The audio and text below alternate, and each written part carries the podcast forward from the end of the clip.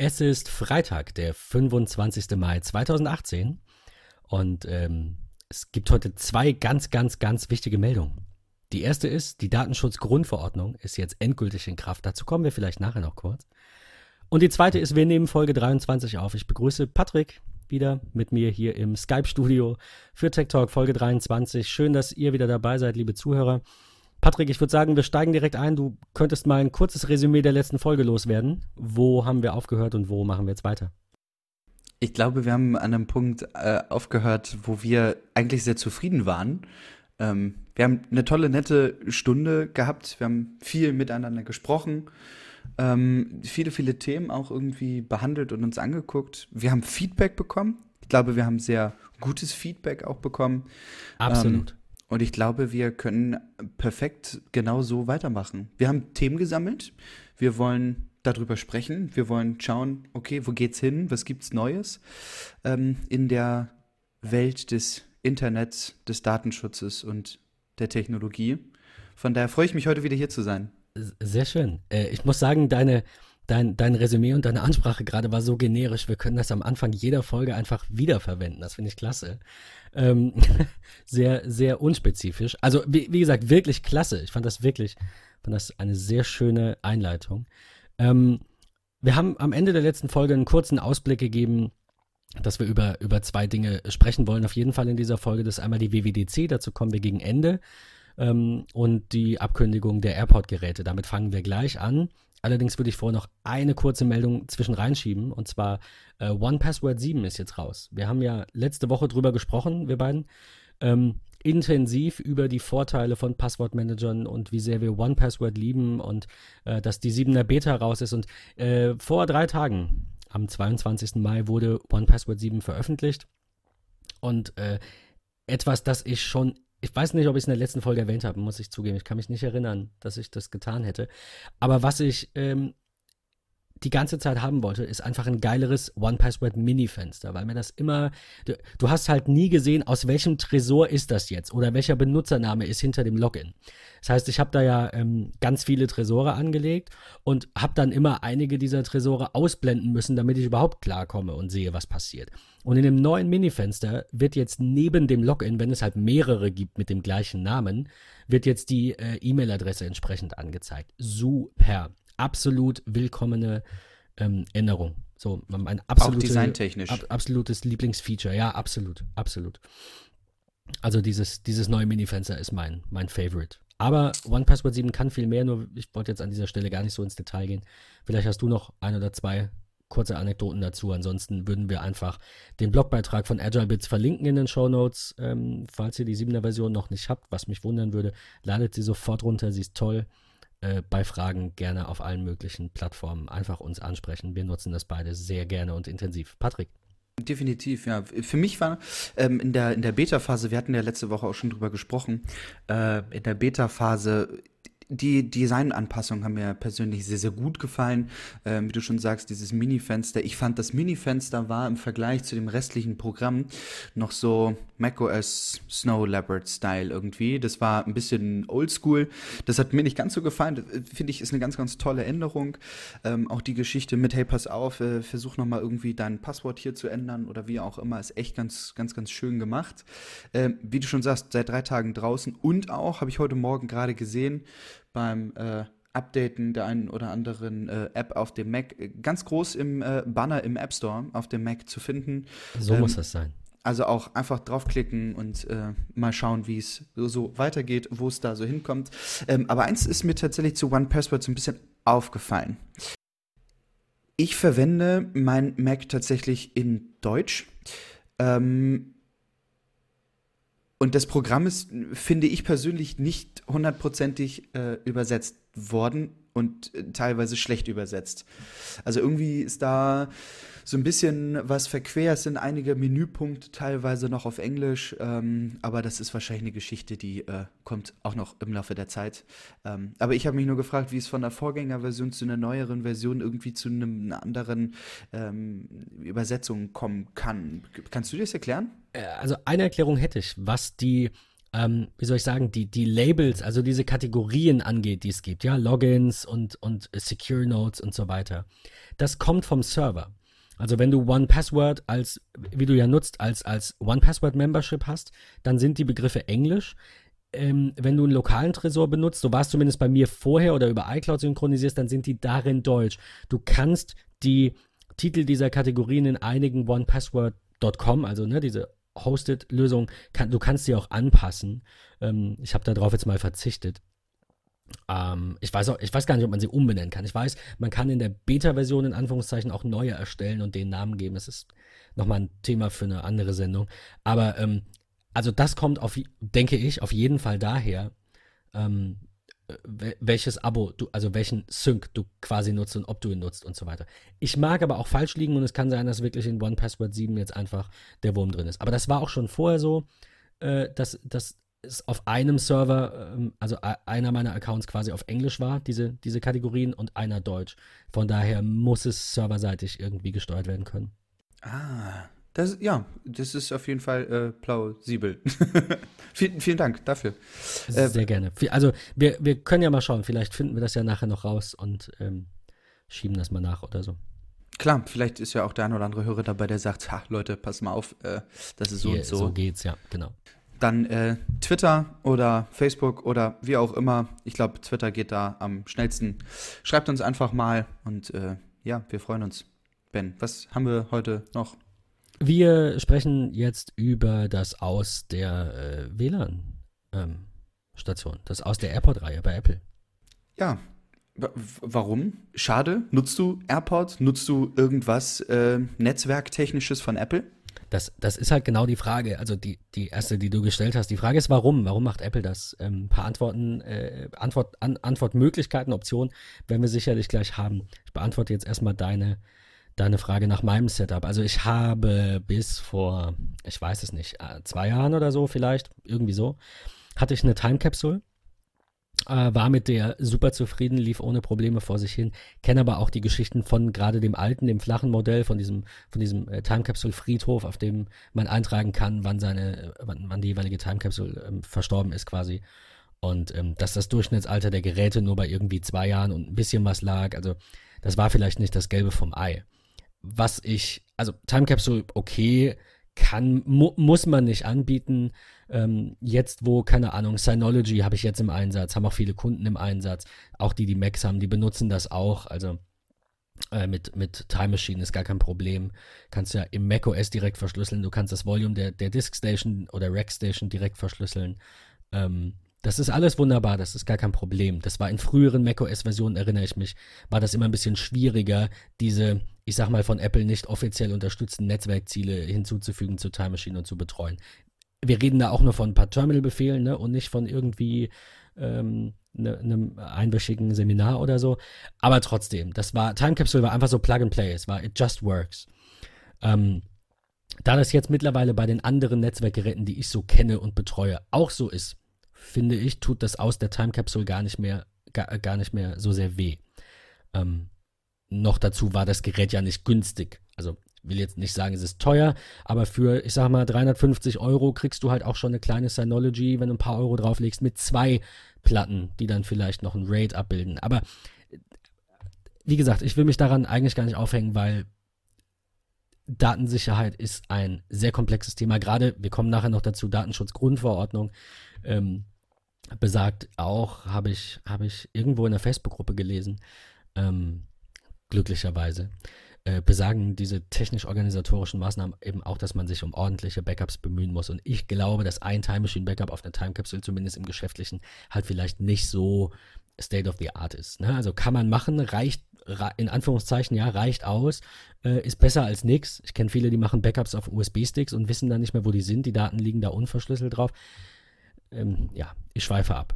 Ähm, nee, finde ich aber tatsächlich ein ganz interessanter Punkt. Also auch das, was, was, du gerade angesprochen hast, ähm, die Backup-Lösung durch andere Hersteller, Synology, was, was, es dort alles gibt, vielleicht, und das ist einfach schon mal eine, ich will mal behaupten, fast eine grob fahrlässige Vermutung, aber ähm, das ist etwas, wo ich mir persönlich vorstellen könnte, okay, warum sie gesagt haben, hey, die Airport-Geschichten, unabhängig auch von der Airport Extreme, Airport Express, ähm, als auch die, die Time Capsule, ähm, vielleicht hat man gesagt, okay, es gibt andere Backup-Lösungen. Ähm, Apple produziert ja Produkte, die irgendwie, wie, wie soll ich das beschreiben, also die nicht richtig Plug-and-Play-artig sind, ja. Also ich kaufe mir ein iPhone, ich habe keine Möglichkeit, dort irgendeine Micro-SD-Karte reinzubauen. Äh, würde, würde Apple dort irgendwie, ich sag mal, Time Capsule-artig auf einer Synology in einem RAID-System irgendwie was bauen, wäre man dann wieder darauf angewiesen, man kauft sich dieses Produkt des Unternehmens, ähm, braucht dann aber noch irgendwie äh, SSDs oder, oder andere äh, HDD-Festplatten von, von anderen Herstellern. Und das wäre so, so Apple untypisch.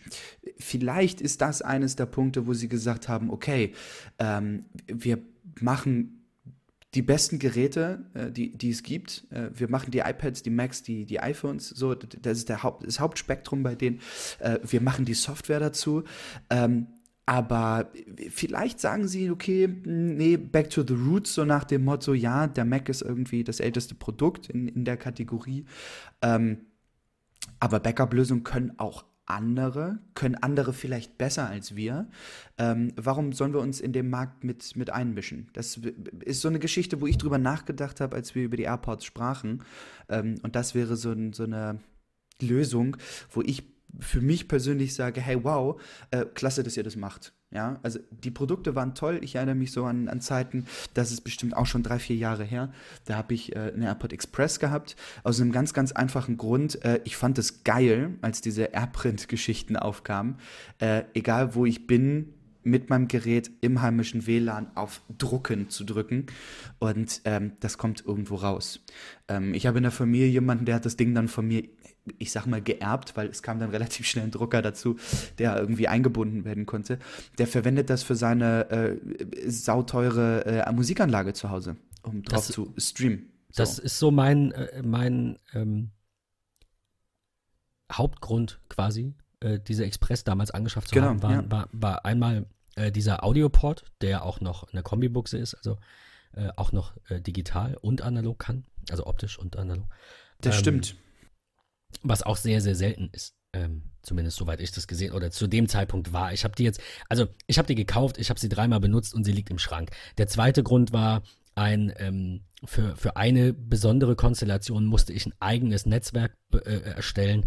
Da ähm, war ich noch im Homeoffice quasi, habe von zu Hause gearbeitet. Ich habe jetzt ein Büro, da habe ich dann auch einen Switch und da läuft das alles ein bisschen, ich will jetzt mal sagen, professioneller, wobei der die, die Größe dieser Installation ja gar nicht der Maßstab sein sollte, sondern die Art, wie man damit umgeht. Von daher finde ich meine äh, AirPod Express Lösung damals und eben mit dem LAN-Port ein eigenes Netzwerk zu erstellen mit einem eigenen, ähm, mit einem eigenen äh, äh, IP-Adressbereich. Ich glaube, darum ging es, dass die Geräte manuell auf IPs konfiguriert werden mussten oder so. Ich weiß es nicht mehr genau.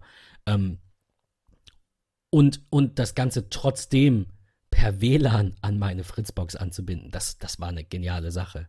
Ähm, ich vermisse die Express am meisten weil äh, diese, oh, was heißt ich vermisse, ich habe eine. Aber das ist so das Produkt, was, was für mich am, am meisten Sinn gemacht hätte zu behalten. Wobei ich an der Stelle sagen muss, ich habe einiges gelesen, äh, ein, zwei Artikel, drei Artikel, ähm, über Ideen, den, den HomePod quasi dahingehend äh, äh, auszubauen. Also beziehungsweise äh, einer hatte, glaube ich, ganz konkret geschrieben, Apple hätte nicht den HomePod so bringen sollen, wie er ist, sondern hätte den HomePod und die Time Capsule und die Express und bla bla, ja. Alles vereinen sollen in ein Produkt, äh, das gleichzeitig noch WLAN macht und das du überall ins Haus stellen kannst und und und. Ähm, Wäre definitiv eine Möglichkeit. Es, es wäre eine Möglichkeit, aber dann wäre es halt noch teurer gewesen. Und man hätte auf der, ich sag mal, Rückseite, wo die Anschlüsse sind, halt auf ein bisschen äh, von diesem dynamischen Raumklang verzichten müssen. Ich glaube, das wäre zumindest meine Vermutung, ist der Hauptgrund dagegen. Die Frage ja, ist, kann man sowas nicht, also kann man natürlich, aber kann, könnt, ich meine, es sieht echt nicht schön aus, wenn ich es mir vorstelle, aber Apple hätte auch einfach unten einen Ring machen können von, keine Ahnung, zwei, drei Zentimetern Höhe, da alle Ports rein und drüber den, den Speaker und die WLAN-Technik halt oben irgendwie rein, weil da ist ja auch nur Fabric und nicht so viel, ähm, nicht so viel abschirmendes Material. Also keine Ahnung, vielleicht hätte es eine Möglichkeit gegeben. Ist dann wieder diese Designfrage. Ne? Ähm, aber wo wir da jetzt gerade von sprechen, was mir eigentlich so, ich will nicht sagen bewusst wird, aber wenn wir mal so drüber schauen. Apple hat 2016 mit dem iPhone 7 äh, die Klinke gestrichen. Ja, im, im iPhone, zack, raus, weg damit. Äh, weil, warum, aus welchem Grund, alles geht irgendwie auf drahtlose Schnittstellen. Ja, ob es Bluetooth, ob äh, WLAN, was auch immer ist. Ähm, ein Großteil der Menschen, die dem hinterhergeheult haben, sag ich mal, ähm, dass es die Klinke nicht mehr gibt. Ähm, die haben ihre Kopfhörer sehr, sehr gerne verwendet, ähm, über das Kabel fertig. Aber das geht da einfach nicht hin. Die haben die AirPods gebracht, es geht alles irgendwie auf die drahtlose Technologie. Ähm, es gibt die Solo, es gibt die Studio von Beats, Unternehmen von Apple. Also das sind irgendwie so Geschichten, die Klinke ist nun auch einfach mal über 100 Jahre alt. Ja, das, das, das fing ja auch mit der Diskette schon damals an, dass Apple genau. sehr früh die Disketten äh, aussortiert hat. Und ja. ich erinnere mich dran, also Diskette nicht, aber die, äh, die Superdrives. Und ich habe in den letzten fünf Jahren vielleicht fünf CDs, DVDs brennen müssen. Wobei müssen, kleines Sternchen, es wäre auch anders gegangen, aber es war die schnellste oder komfortabelste Methode. Ähm, aber bei einer, äh, bei einem äh, äh, optischen Medium pro Jahr weiß ich jetzt nicht, ob Apple da unbedingt falsch gehandelt hat. Also sehe ich genauso. Definitiv, ja. Und irgendwie, guck mal, dann ist die Klinke schon mal gestrichen, ja, aus dem AirPod. Zack, weg, raus. Ja, äh, diese USB-Schnittstelle war irgendwie eine ganz nette Geschichte, um äh, einen, einen Drucker AirPrint-fähig zu machen. Braucht man auch nicht. Können sie auch seit fünf Jahren. Korrekt, weil schauen wir mal auf die, auf die Homepage von Apple, dann äh, finden wir dort äh, Drucker von HP, ja, diese Envy-Reihe, die sie haben und so weiter und so fort. Die, das ist einfach ausgebaut, das, das funktioniert super, das ist eine ganz klasse Geschichte. Ähm, ich mag das sehr, sehr gerne. Also das heißt, wir haben schon mal irgendwie zwei große Funktionen aus dem Gerät eigentlich äh, entfernt. So, We weißt du, was mir dabei gerade auffällt? Na, schieß los.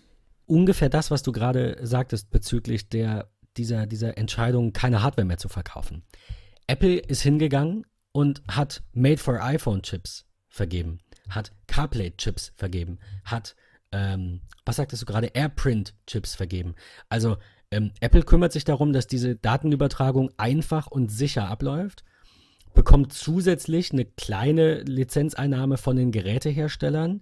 Die wiederum haben auch den Vorteil, dass, also ich habe zwei ähm, HP Color Laser Jets, äh, ein Multifunktionsgerät und, und einen reinen Drucker und kann da mit meinem iPad und iPhone ohne Probleme drauf drucken und auch mit meinem Mac mit dem AirPrint-Treiber. Das funktioniert alles so wunderbar.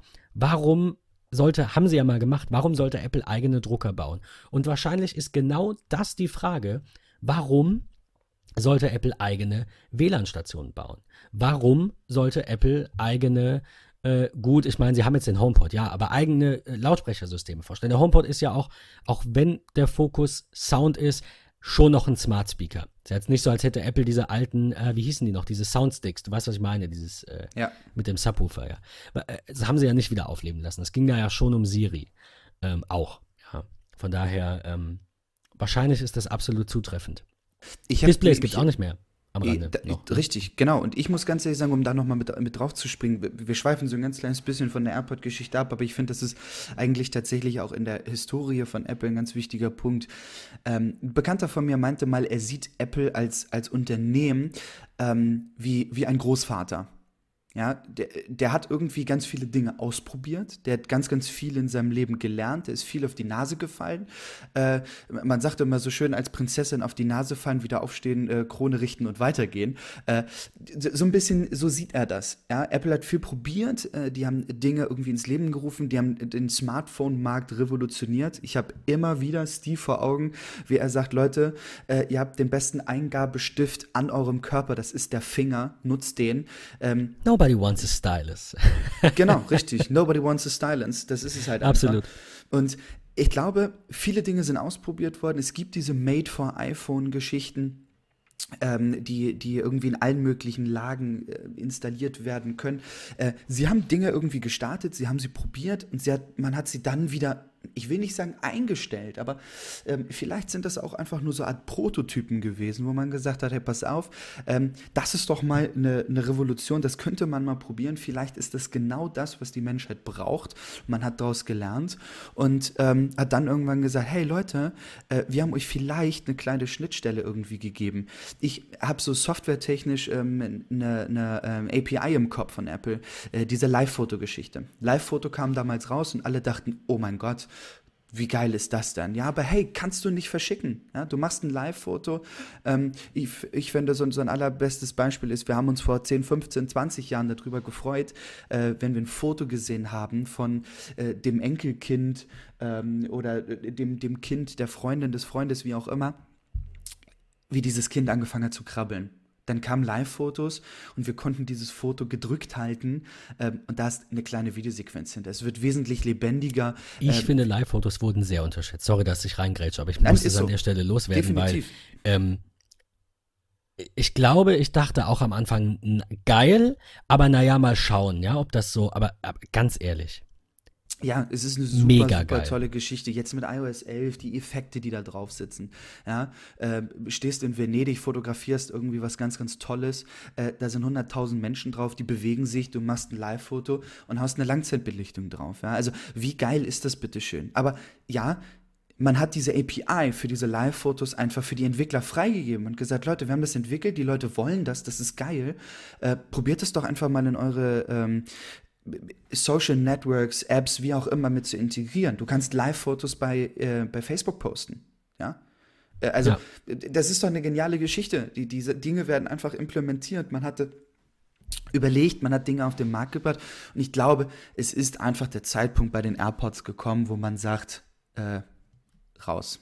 Ja, wir, wir haben es probiert, nicht probiert, das klingt immer so von wegen, wir sind gescheitert, aber wir haben etwas entworfen, ihr habt's viele Leute haben es getestet. Es hat damals vielleicht auch einfach gepasst und heute passt genau. es nicht mehr. Ne? Das ist ja so, äh, so wie die gesamte Beziehung in Frage stellen, nur weil man sich nicht mehr versteht. Also klar, dazu muss man vielleicht auch erstmal an den Punkt kommen. Ne? Ich war da auch immer so ein bisschen, wie soll ich sagen, nachtragend, wie das halt so ist, ne? War alles scheiße und so weiter.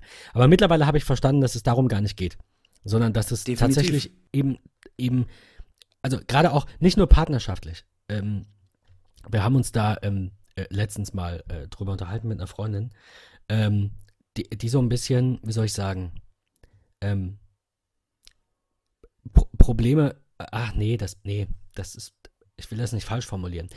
Die hört das eh nicht wahrscheinlich, aber ähm, also sie hat so ein bisschen Angst, Freundschaften zu beenden oder, oder wenn, eine, wenn eine Freundschaft beendet ist, äh, gibt sie sich dann die Schuld, sagen wir es mal so, ja. Weiß gar nicht, ob sie da, ob, ob Angst das richtige Wort ist. Aber eher so ein bisschen, so ein bisschen, ähm, was habe ich denn falsch gemacht? Warum sind wir denn nicht mehr befreundet? Warum, warum mag mich niemand so? Quasi, ja.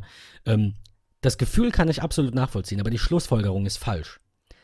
Denn nur weil was mal gut funktioniert hat, heißt es nicht, dass es dauerhaft funktioniert. Jeder Mensch entwickelt sich in irgendeine Richtung. Ähm, und irgendwann passt es nicht mehr. Deswegen machen wir beide jetzt diesen Podcast. Deswegen äh, bin ich nicht mehr mit meinen Ex-Freundinnen ähm, äh, zusammen. Äh, ne, sondern habe eine neue. So und deswegen äh, habe ich nicht mehr den Job, den ich mal hatte, sondern habe den Wunsch gehabt, mich selbstständig zu machen und es eben auch ein zweites Mal nochmal getan.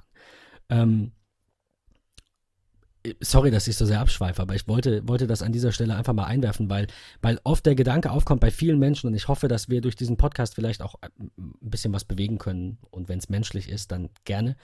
Ähm, der Gedanke mal aufkommt, dass, dass alles, was so, so ist, wie es ist, das muss auch so bleiben und das ist auch gut so und das ist auch richtig so. Ich glaube nicht, dass es so ist. Ich glaube, dass es okay ist, dass Dinge sich verändern und dass Menschen, die ein großes Problem mit Veränderungen haben oder mit, mit wie, wie andere überhaupt mit negativen ähm, Entscheidungen, ne? Also ne, oder, oder negativen Situationen, wie wenn eine Beziehung beendet wird oder du einen Job verlierst. Ich will jetzt nicht kommen mit, wo eine Tür sich schließt, geht auch eine andere auf oder alles ist für was gut. Ich will nur sagen, alles, was sich für beide Seiten gut anfühlt, ist in Ordnung und, und ist so und passiert äh, in jeder Beziehung. Und ich komme auch gleich wieder damit zu Apple zurück.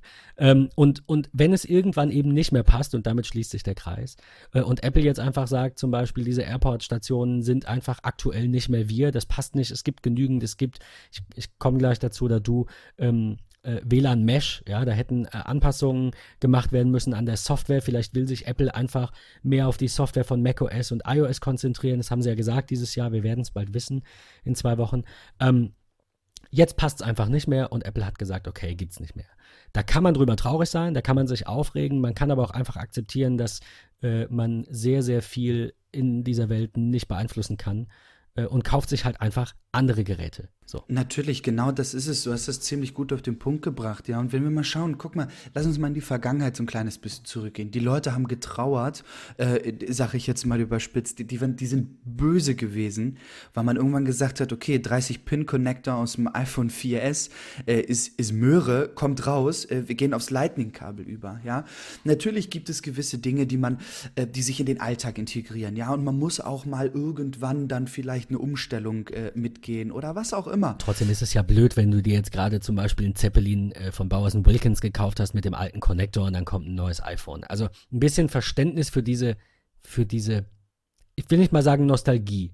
Für Nostalgie habe ich zwar auch begrenzt Verständnis, aber teilweise ist das für mich auch so ein bisschen ein Zeichen von so einer Rückwärtsgewandtheit, ja. Auf der anderen Seite muss man nicht auf jeden Zug aufspringen und alles neue hip finden. Aber das genau so. in der Situation, wo du dir halt gerade dein Equipment gekauft hast, was ja durchaus hochpreisig sein kann bei Audio, und dann kommt Apple und sagt, jetzt machen wir Lightning, ah, da hatte ich so ein bisschen, bisschen Mitleid und Verständnis. Das auf jeden Fall. Auf der anderen Seite kann ich aber auch die Aspekte dahinter verstehen, indem man sagt, okay, wir haben festgestellt, ähm, 30 Pin funktioniert der Adapter immer nur einseitig. Ich muss also genau schauen, wie ich das Kabel verwende. Ja? Äh, der, der, ist viel größer, der funktioniert ganz anders, dieser Stecker, als jetzt der Lightning Connector oder USB-C oder was es alles Mögliche eigentlich auf diesem Planeten gibt. Ähm, vielleicht ist ja auch der hauptausschlaggebende Punkt äh, gewesen und nee, nicht vielleicht, sondern das wird der Punkt gewesen sein. Man macht es nicht, um die Kunden zu ärgern. Man macht es nicht, um zu sagen, okay, alle Millionen äh, Nutzer auf diesem Planeten, die die Geräte verwenden, ihr seid jetzt dazu verpflichtet, neue Sachen zu kaufen, äh, um, um äh, irgendwie in dem Kosmos zu bleiben. Darum geht es gar nicht, sondern der Hauptpunkt ist einfach äh, ein Sicherheitsaspekt. Bin ich felsenfest von überzeugt, das ist ein Sicherheitsaspekt, der dahinter liegt. Aber es geht hier auch um beispielsweise Reparatur. Geschichten. Ja, ähm, 30 Pin geht, äh, keine Ahnung, äh, bei jedem dritten Gerät kaputt und Lightning vielleicht nur bei jedem 55. So, ne? Mal ganz, ganz blöd gesagt. Also, das schützt ja auch den Kunden irgendwie in, in gewisser Weise. Und es gibt, natürlich gibt es immer irgendwelche neuen Dinge, die einem nicht gefallen. Datenschutzgrundverordnung, wollen wir nachher noch mal ganz, ganz kurz vielleicht drüber sprechen. Ähm, das ist alles irgendwie ähm, totaler Müll. Aber wer weiß, wie es irgendwann kommt. Ja, vielleicht ist es, neue Dinge sind immer unschön. Ja, das der Mensch mag keine Veränderung. Das ist natürlich richtig, ja. Deswegen genau, gebe ich ja. mir größte Mühe, dieses Verhalten abzulegen. Äh, gelingt mir auch nicht immer, aber ähm, die, die da so festgefahren sind in ihrer Denke und sich davon nicht überzeugen lassen, die tun mir wirklich aufrichtig, tun mir wirklich aufrichtig leid, weil ähm, nicht, weil ich sage, das, was kommt, ist besser. Nicht, weil ich sage, zum Beispiel, die Datenschutzgrundverordnung ist der einzige Weg und der richtige Weg und exakt so, wie ähm, sich diese Situation gerade darstellt, nur so kann es funktionieren. Das sage ich gar nicht. Aber wer nicht akzeptiert, dass er keinen Einfluss auf die Geschehnisse dieser Welt hat, der hat wirklich ein, ein also ich sag nicht, der, der ist, der, der hat ein Problem. Also ich will nicht sagen, du, ne, aber der, der stößt auf Probleme. Also ich will diese Menschen nicht schlecht reden, sondern ich will nur sagen, ähm, das, das ist in dieser, in dieser jeweiligen Situation, dieser Nicht-Anpassungsfähigkeit, ist immer wieder ein Problem. Neuer man Job, neue Kollegen, Grenzen. alles ist scheiße. Wenn man alles Neue schlecht findet, hat man sehr, sehr, sehr viele Probleme im Leben. Ähm, ja, und deswegen, ähm, deswegen versuche ich immer und du auch, so ein bisschen positiv auf das zu schauen, auch, ja, positiv auf das zu schauen, was passiert. Datenschutzgrundverordnung, nochmal ganz kurz am Rande. Natürlich ist da nicht alles Gold, was glänzt, aber der Grundgedanke ist richtig. Wer einmal 1984 gelesen oder gesehen hat, weiß, warum Datenschutz wichtig ist. Und ich kann das Gejammer um mich herum nicht mehr hören, nur weil jeder diese Datenschutzgrundverordnung falsch verstehen will, ja, ich habe so viel gelesen, was angeblich Gesetz sein soll, was in dieser Verordnung stehen soll oder was eine Gerichtsentscheidung sein soll. Das ist nie passiert. Das ist, ist, ist nie ähm, ist nie gewesen. Das sind ähm, wilde Spekulationen. Das ist so. Ich meine, man, also wo, wo, wo ich aktuell so ein bisschen also mal an dieser Stelle kurzer Disclaimer, keine Rechtsberatung, nur eine ganz persönliche Diskussion über die Sinnigkeiten und Unsinnigkeiten von Datenschutzgesetzen und anderen äh, Rechtsdingen. Ähm, Thema Impressum. Ich habe an einigen Stellen, ich bin in verschiedenen Facebook-Gruppen dazu gewesen, äh, zu WordPress und Online-Unternehmer und Datenschutzgrundverordnung und so, und habe an einiger Stelle gelesen, äh, dass es ja blöd ist, dass man jetzt ein Impressum haben muss. So, also einige wussten das offensichtlich gar nicht, dass es vorher schon so war und dass es gar nicht die Datenschutzgrundverordnung regelt, sondern das Telemediengesetz. Ähm, oder der Rundfunkstaat, Staat, Staatenvertrag, äh, RSTV, wie auch immer. Ähm, der konkrete Fall war, glaube ich, eine, eine Bloggerin, ähm, die über, ich weiß gar ich weiß nicht, ich, keine Ahnung, sie bloggt über irgendwas. Ähm, und sie hätte dann irgendwelche Scherzanrufe bekommen oder irgendwelche blöden E-Mails. Eine andere, die ist irgendwie Psychotherapeutin oder ich weiß es nicht was. Und da kamen dann so E-Mails wie jede, wir müssten jede Episode einfach als explicit markieren, komplett. Da, da kamen dann halt Bilder von, ähm, äh, ähm, ja, vom männlichen Lendenbereich, um es mal sehr vorsichtig auszudrücken, damit diese Episode vielleicht auch jeder anhören kann. Ähm, mit, mit irgendwelchen dummen Kommentaren, so nach dem Motto, ja, kannst du mich hypnotisieren, damit das alles super funktioniert. Ich war, keine Ahnung, ich will da gar nicht ins Detail gehen. Äh, überall gibt es kranke Schweine, ja, gar keine Frage. Alles, äh, die ganze Welt ist böse. Verstehe ich, glaube ich auch. Da kam auch oft der, der Kommentar, dass äh, wir Männer, gerade ne, weiße heterosexuelle Männer, können ja gar nichts verstehen, weil wir sind ja eigentlich quasi die Elite. Wie gesagt, nicht meine Meinung, sondern die Ausdrucksweise dieser, dieser äh, Kommentare in dieser Unterhaltung. Ähm, ja, mag sein.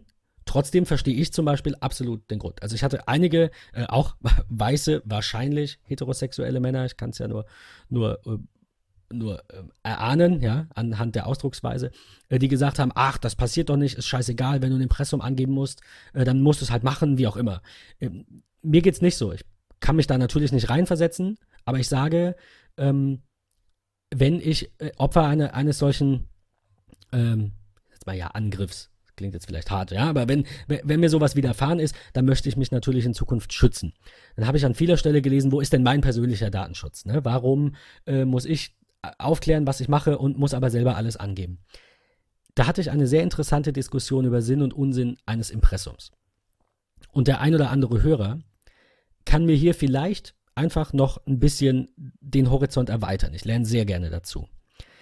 Ähm, aber die höchstrichterliche Entscheidung, die ich zum Impressum gelesen habe, jetzt muss ich lügen, war auf jeden Fall, ähm, glaube ich, keine des Bundesgerichtshofs, sondern eine eines Landgerichts. Ich glaube, es war das Landgericht Bamberg, aber ich mag an dieser Stelle auch was durcheinander werfen.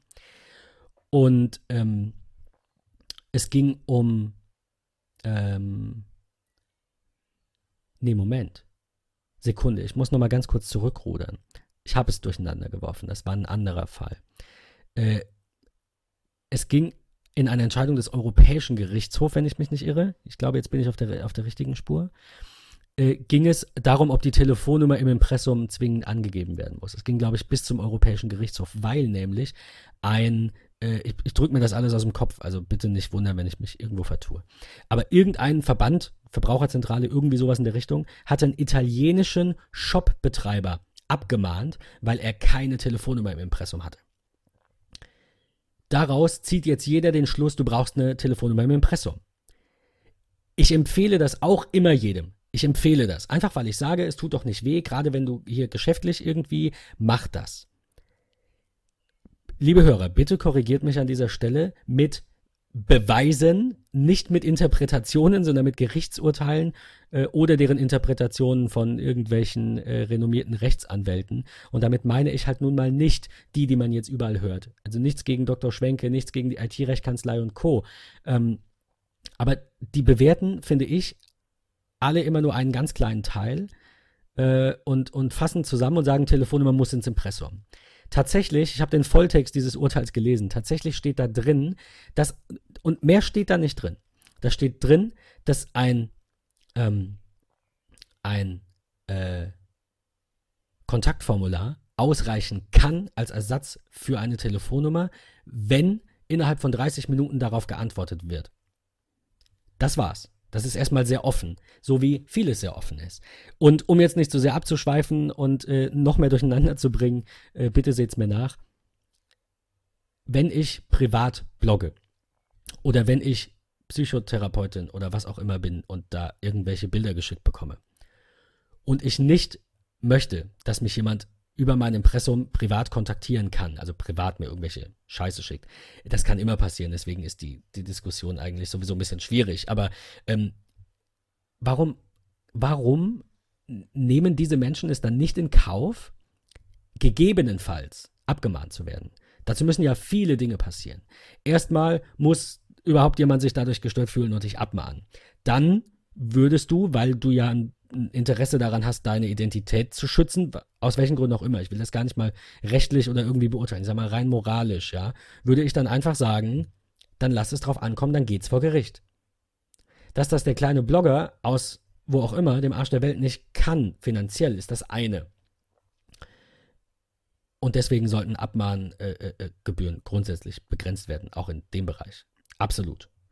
Ähm, und mir ist auch bewusst, dass an vieler Stelle geurteilt wurde und auch interpretiert wird, dass alles, was nicht passwortgeschützt ist, automatisch öffentlich äh, äh, und, und öffentlich ist, automatisch geschäftsmäßig ist. Ich persönlich sehe das nicht so und habe halt in diesen ganzen Beiträgen danach gefragt und darum gebeten, dass mir doch bitte jemand ein Gerichtsurteil zeigt, wo Bloggerin Erna aus, keine Ahnung, ja, Neukölln, ähm, einfach nur ihre Rezepte online stellt, kein Affiliate-Marketing drin hat, keine Banner, das ist rein privat. Die hat nichts, keine Gewinnerzielungsabsicht und nichts, wo die verknackt wurde, ein korrektes Impressum anzugeben. Ist nicht passiert. Ja. Äh, weißt du, was ich meine? De definitiv. Sorry, es war dir, Nein, alles gut, ich kann dir komplett folgen. Vielleicht. Nein, das ist, okay. ist, vollkommen legitim. Ich kann dir, kann dir voll und ganz folgen. Ähm, ist, ist alles gut. Super schwieriges Thema. Aber ähm, die, die Panik, wo wir auch wieder bei dem Negativen und bei dem, was man nicht ändern kann und bei Akzeptanz sind, ähm, diese Panikmache finde ich in den letzten Tagen und Wochen ganz schlimm.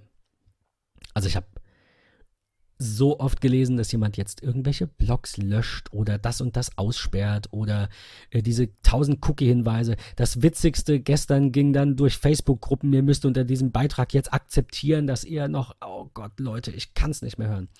Ist so, ja. Ich verstehe, dass da ein neues da Gesetz äh, oder eine neue Verordnung endgültig in Kraft getreten ist, die zwei Jahre jeder ignoriert hat, offensichtlich, ähm, die, äh, die undurchsichtig ist. Das ist aber generell so. Wer, wer von euch, liebe ähm, Blogger, Bloggerinnen, die sich durch die Datenschutzgrundverordnung jetzt so sehr auf den Schlips getreten fühlen. Wer von euch kennt das komplette Grundgesetz, BGB, StGB, um nur mal die drei wichtigsten in Deutschland zu nennen, ähm, auswendig? Wer hat alles gelesen? Wer weiß, welche Strafe worauf steht? Geht ihr bei Rot über die Ampel? Es kann immer was passieren. Ich nenne das, habe ich so in der Facebook-Gruppe geschrieben und glücklicherweise ein paar Likes bekommen. Äh, ich nenne das allgemeines Lebensrisiko.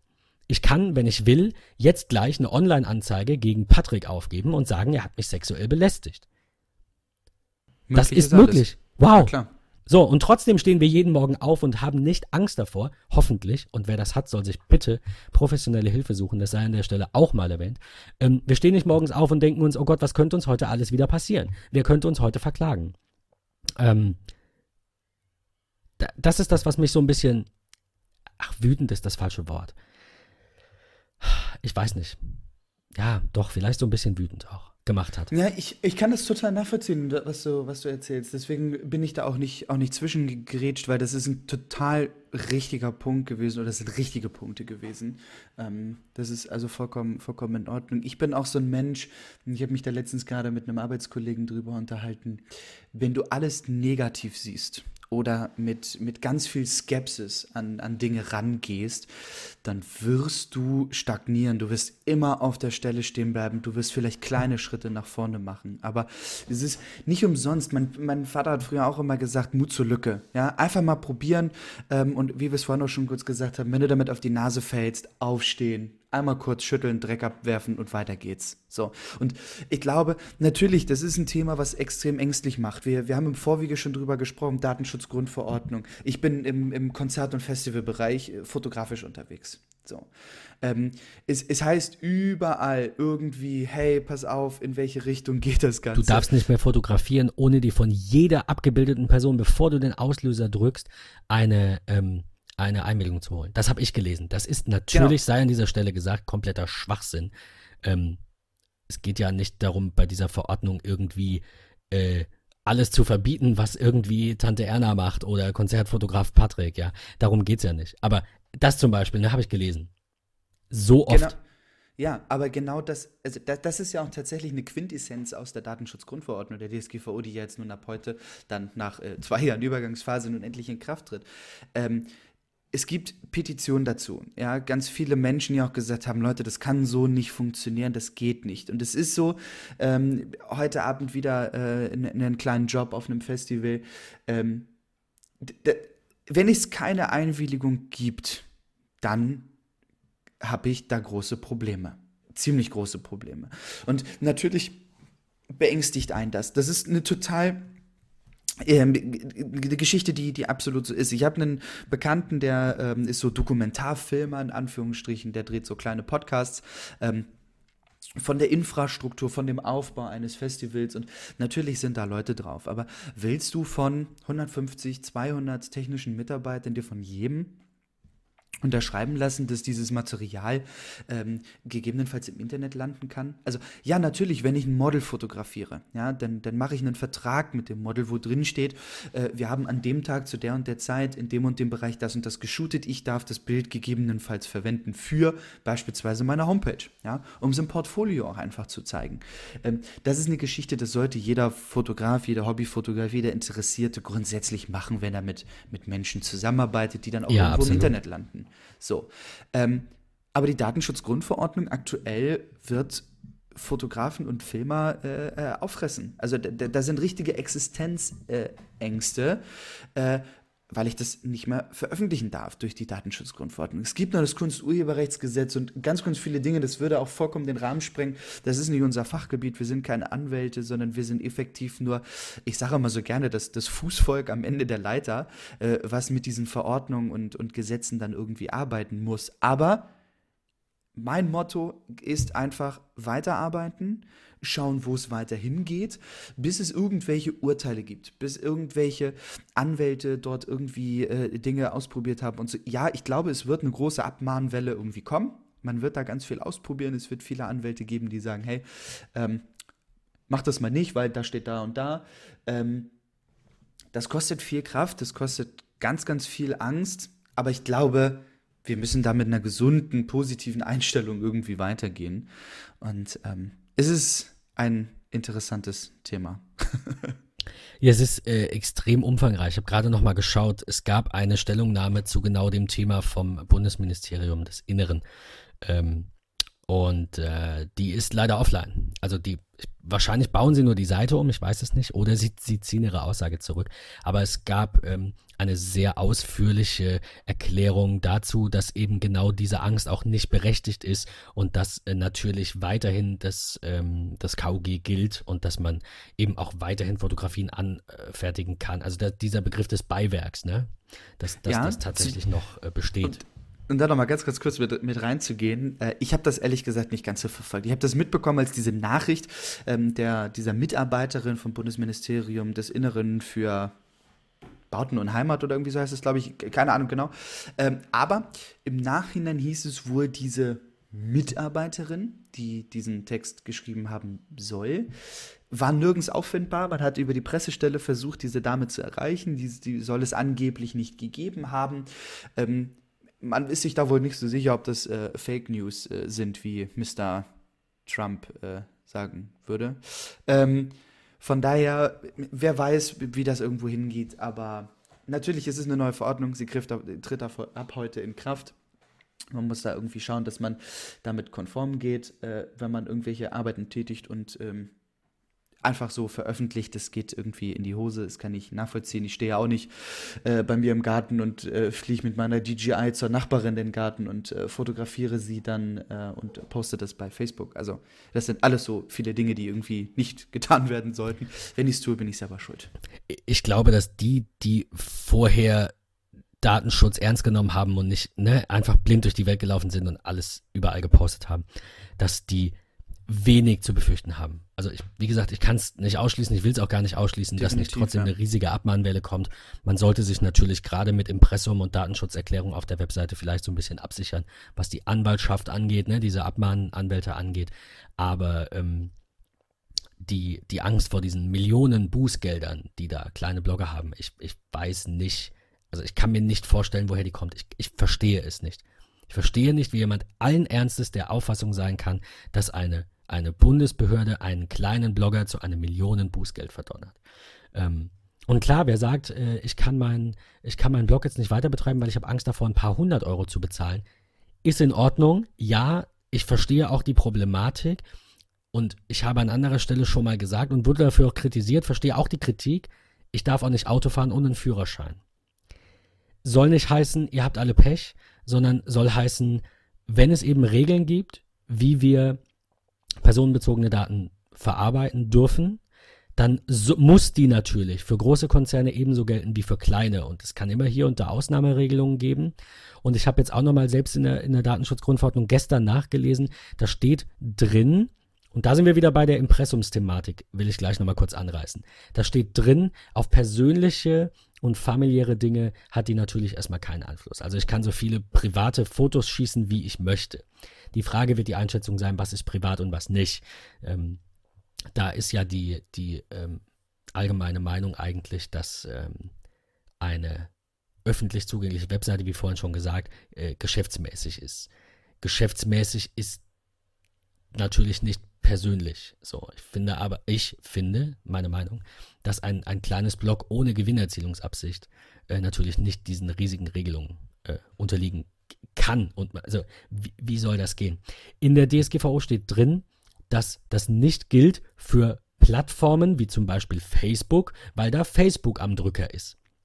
Ich hoffe inständig, dass das auf Blogspot und Medium und wie sie alle heißen ausgedehnt wird. Also sprich, wenn ich ein privates Blog bei Blogspot habe, Impressumspflicht mal hin oder her, ist eine andere Diskussion, die will ich jetzt nicht nochmal, will anreißen. Aber äh, dann, dann kann es nicht sein, dass Oma Erna verpflichtet wird, die ihren Strickblock hat zum Beispiel, ähm, sich da so viele Gedanken darum zu machen, wer da welche IP-Adressen wohin leitet, weil sie benutzt einfach nur ein Werkzeug eines Anbieters. Und diesen sehe ich in der Pflicht und ich hoffe einfach, dass die Auslegung der Gerichte dieser Verordnung auch in diese, in diese Richtung geht. Ich kann mir nicht vorstellen, dass es anders ist. Ähm, wie gesagt, wir reden hier von der Bußgeldseite, wir reden hier nicht von den Abmahnern. Ne? Das sind ich habe ich hab immer empfohlen, das in, in, in zwei Themen zu untergliedern, nämlich einmal in das, was die Behörde machen kann. Erstens fangen die jetzt noch gar nicht an, zweitens haben die zu wenig Personal, drittens sind die angehalten, auch wenn sie der Weisung nicht folgen müssen von Horst Seehofer, dass sie es bitte nicht übertreiben mit den Bußgeldern. Viertens steht in der Verordnung drin, ich ratte das jetzt ganz schnell runter, was ich im Kopf habe, dann schließe ich das Thema auch ab, ähm, steht in der Verordnung drin, dass ähm, äh, auch die Bußgelder natürlich, ne, Grundsätze von Treu und Glauben und so weiter. Also es kann gar nicht passieren, dass irgendeinem kleinen Blogger, weil der vielleicht die IP-Adressen bei seinem Hoster im, im Vollformat speichert, ohne die irgendwie zu kürzen, dann zahlt er da keine zigtausend Euro oder tausende Euro Bußgeld. Ähm, das, das alles steht da so nicht drin, wie es irgendwer interpretiert hat. Ähm, danke, Patrick zeigt gerade einen Daumen. Vielen Dank. Ähm, also ich habe ich habe sie nicht komplett gelesen. Ich habe aber die maßgeblichen Punkte habe ich mir ähm, komplett durchgelesen, also gerade die ersten paar Artikel und dann nochmal irgendwie 13, 14, da ging es nochmal um, um äh, Datenerhebung ähm, und, und irgendwie Löschfristen und sowas habe ich ein bisschen, bisschen was zugelesen. Ähm,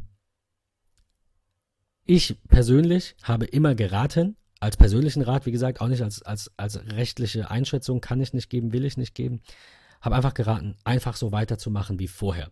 Zumindest diese kleinen Blogger. Dass ein italienischer Shopbetreiber eine Telefonnummer im Impressum braucht und erreichbar sein muss, weil ich einen Fernabsatzvertrag mit ihm schließen kann, weil ich bei ihm bestellen kann und ich habe Fragen und ich habe Widerrufsrechte und ich habe so viele Verbraucherrechte. Alles richtig, alles wichtig, sehr gut, toll. Datenschutzgrundverordnung im Kern, wunderbar. Panik bei den Bloggern muss ich eigentlich auf die Anwälte schieben, die jetzt mit ihren Datenschutzerklärungsabos dick Kohle machen wollen. Weiß nicht, ob das so der Hauptgrund ist. Ähm, Verunsicherung verbreitet sich wie, wie ein Lauffeuer. Ähm, Weißt du auch, ja, alles was positiv Definitiv. ist, wird direkt äh, in, unter den Teppich gekehrt. Alles was negativ ist, äh, wie gesagt, diese, diese Meldung mit den Gruppen fand ich ganz toll. Bitte unter diesem Bild akzeptieren, äh, drunter schreiben, sonst schmeiße ich euch raus. Ganz toll auch noch am Rande. Ich habe eine E-Mail bekommen äh, in Bezug auf die DSGVO, stand da auch drin, äh, ungefähr mit den Worten, wenn Sie sich bis zum 6. Juni nicht zurückmelden, behalten wir Sie in unserem Mailverteiler.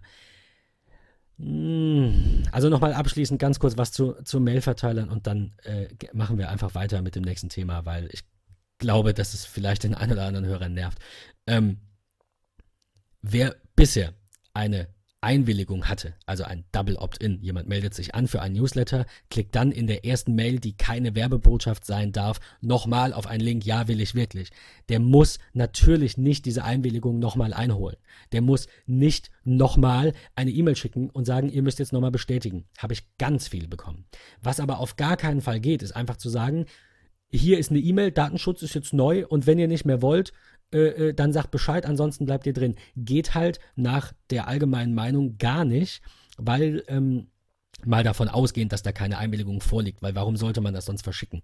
Äh, weil eben dadurch keine Einwilligung eingeholt wird. Eine Einwilligung heißt, ich muss aktiv wirklich was machen. Ähm, ja, fand ich, fand ich ganz witzig. Was, um, um jetzt, also ich könnte da noch stundenlang, aber das ist eigentlich gar nicht so sehr unser Thema. Was war das Witzigste oder Komischste, was du in den letzten Tagen dazu gelesen hast? Also so unpassende Meldungen oder wie auch immer, Panik? Sehr cool fand ich äh, heute Morgen tatsächlich. Ich habe eben gerade schon mal geguckt, ob ich das nochmal wiederfinde. Das war auch in irgendeiner Gruppe. Ähm, aufgrund der Datenschutzgrundverordnung, äh, die ab heute, dem 25. Mai 2018, in Kraft tritt, ähm, kann ich euch noch einmal hier meine äh, Handynummer zukommen lassen. Und dann steht dort 0175 slash und der Rest ist dann irgendwie verpixelt und ich möchte das bitte mit einem Schraubendreher freirubbeln.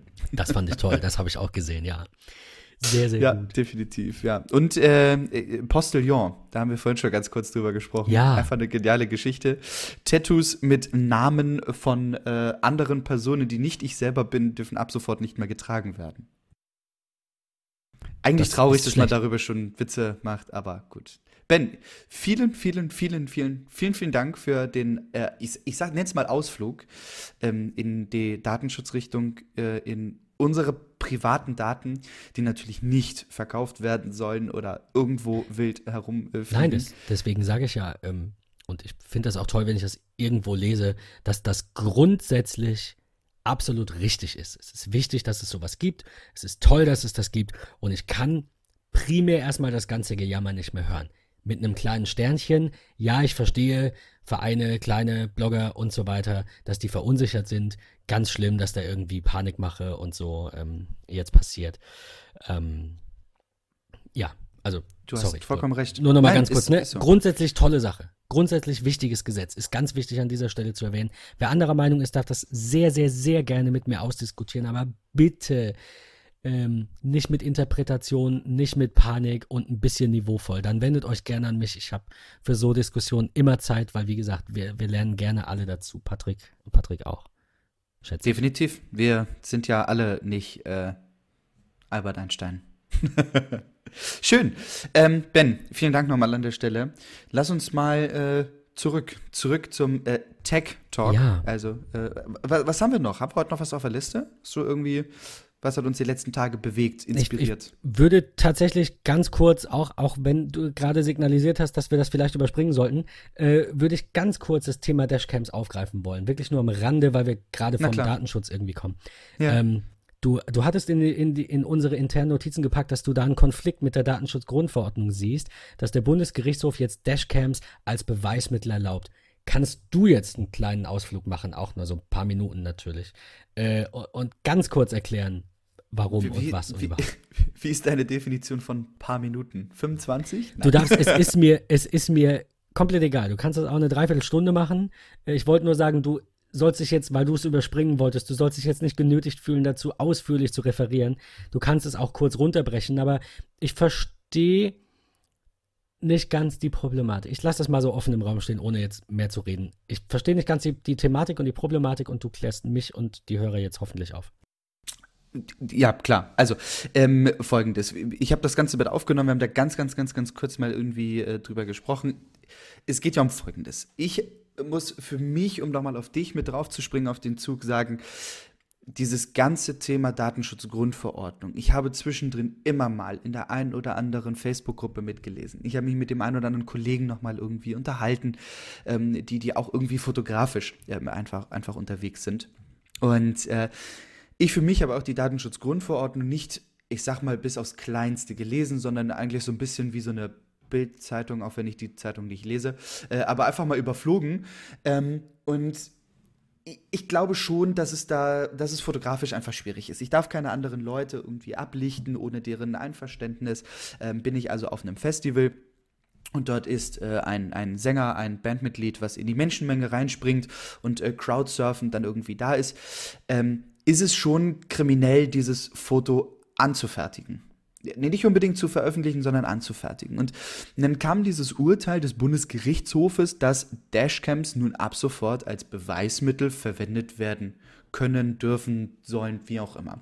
Und ich habe mir irgendwie die Frage gestellt, okay, jetzt gibt es vom Bundesgerichtshof dieses Urteil, dass das Ganze verwendet werden kann und es gibt die Datenschutzgrundverordnung.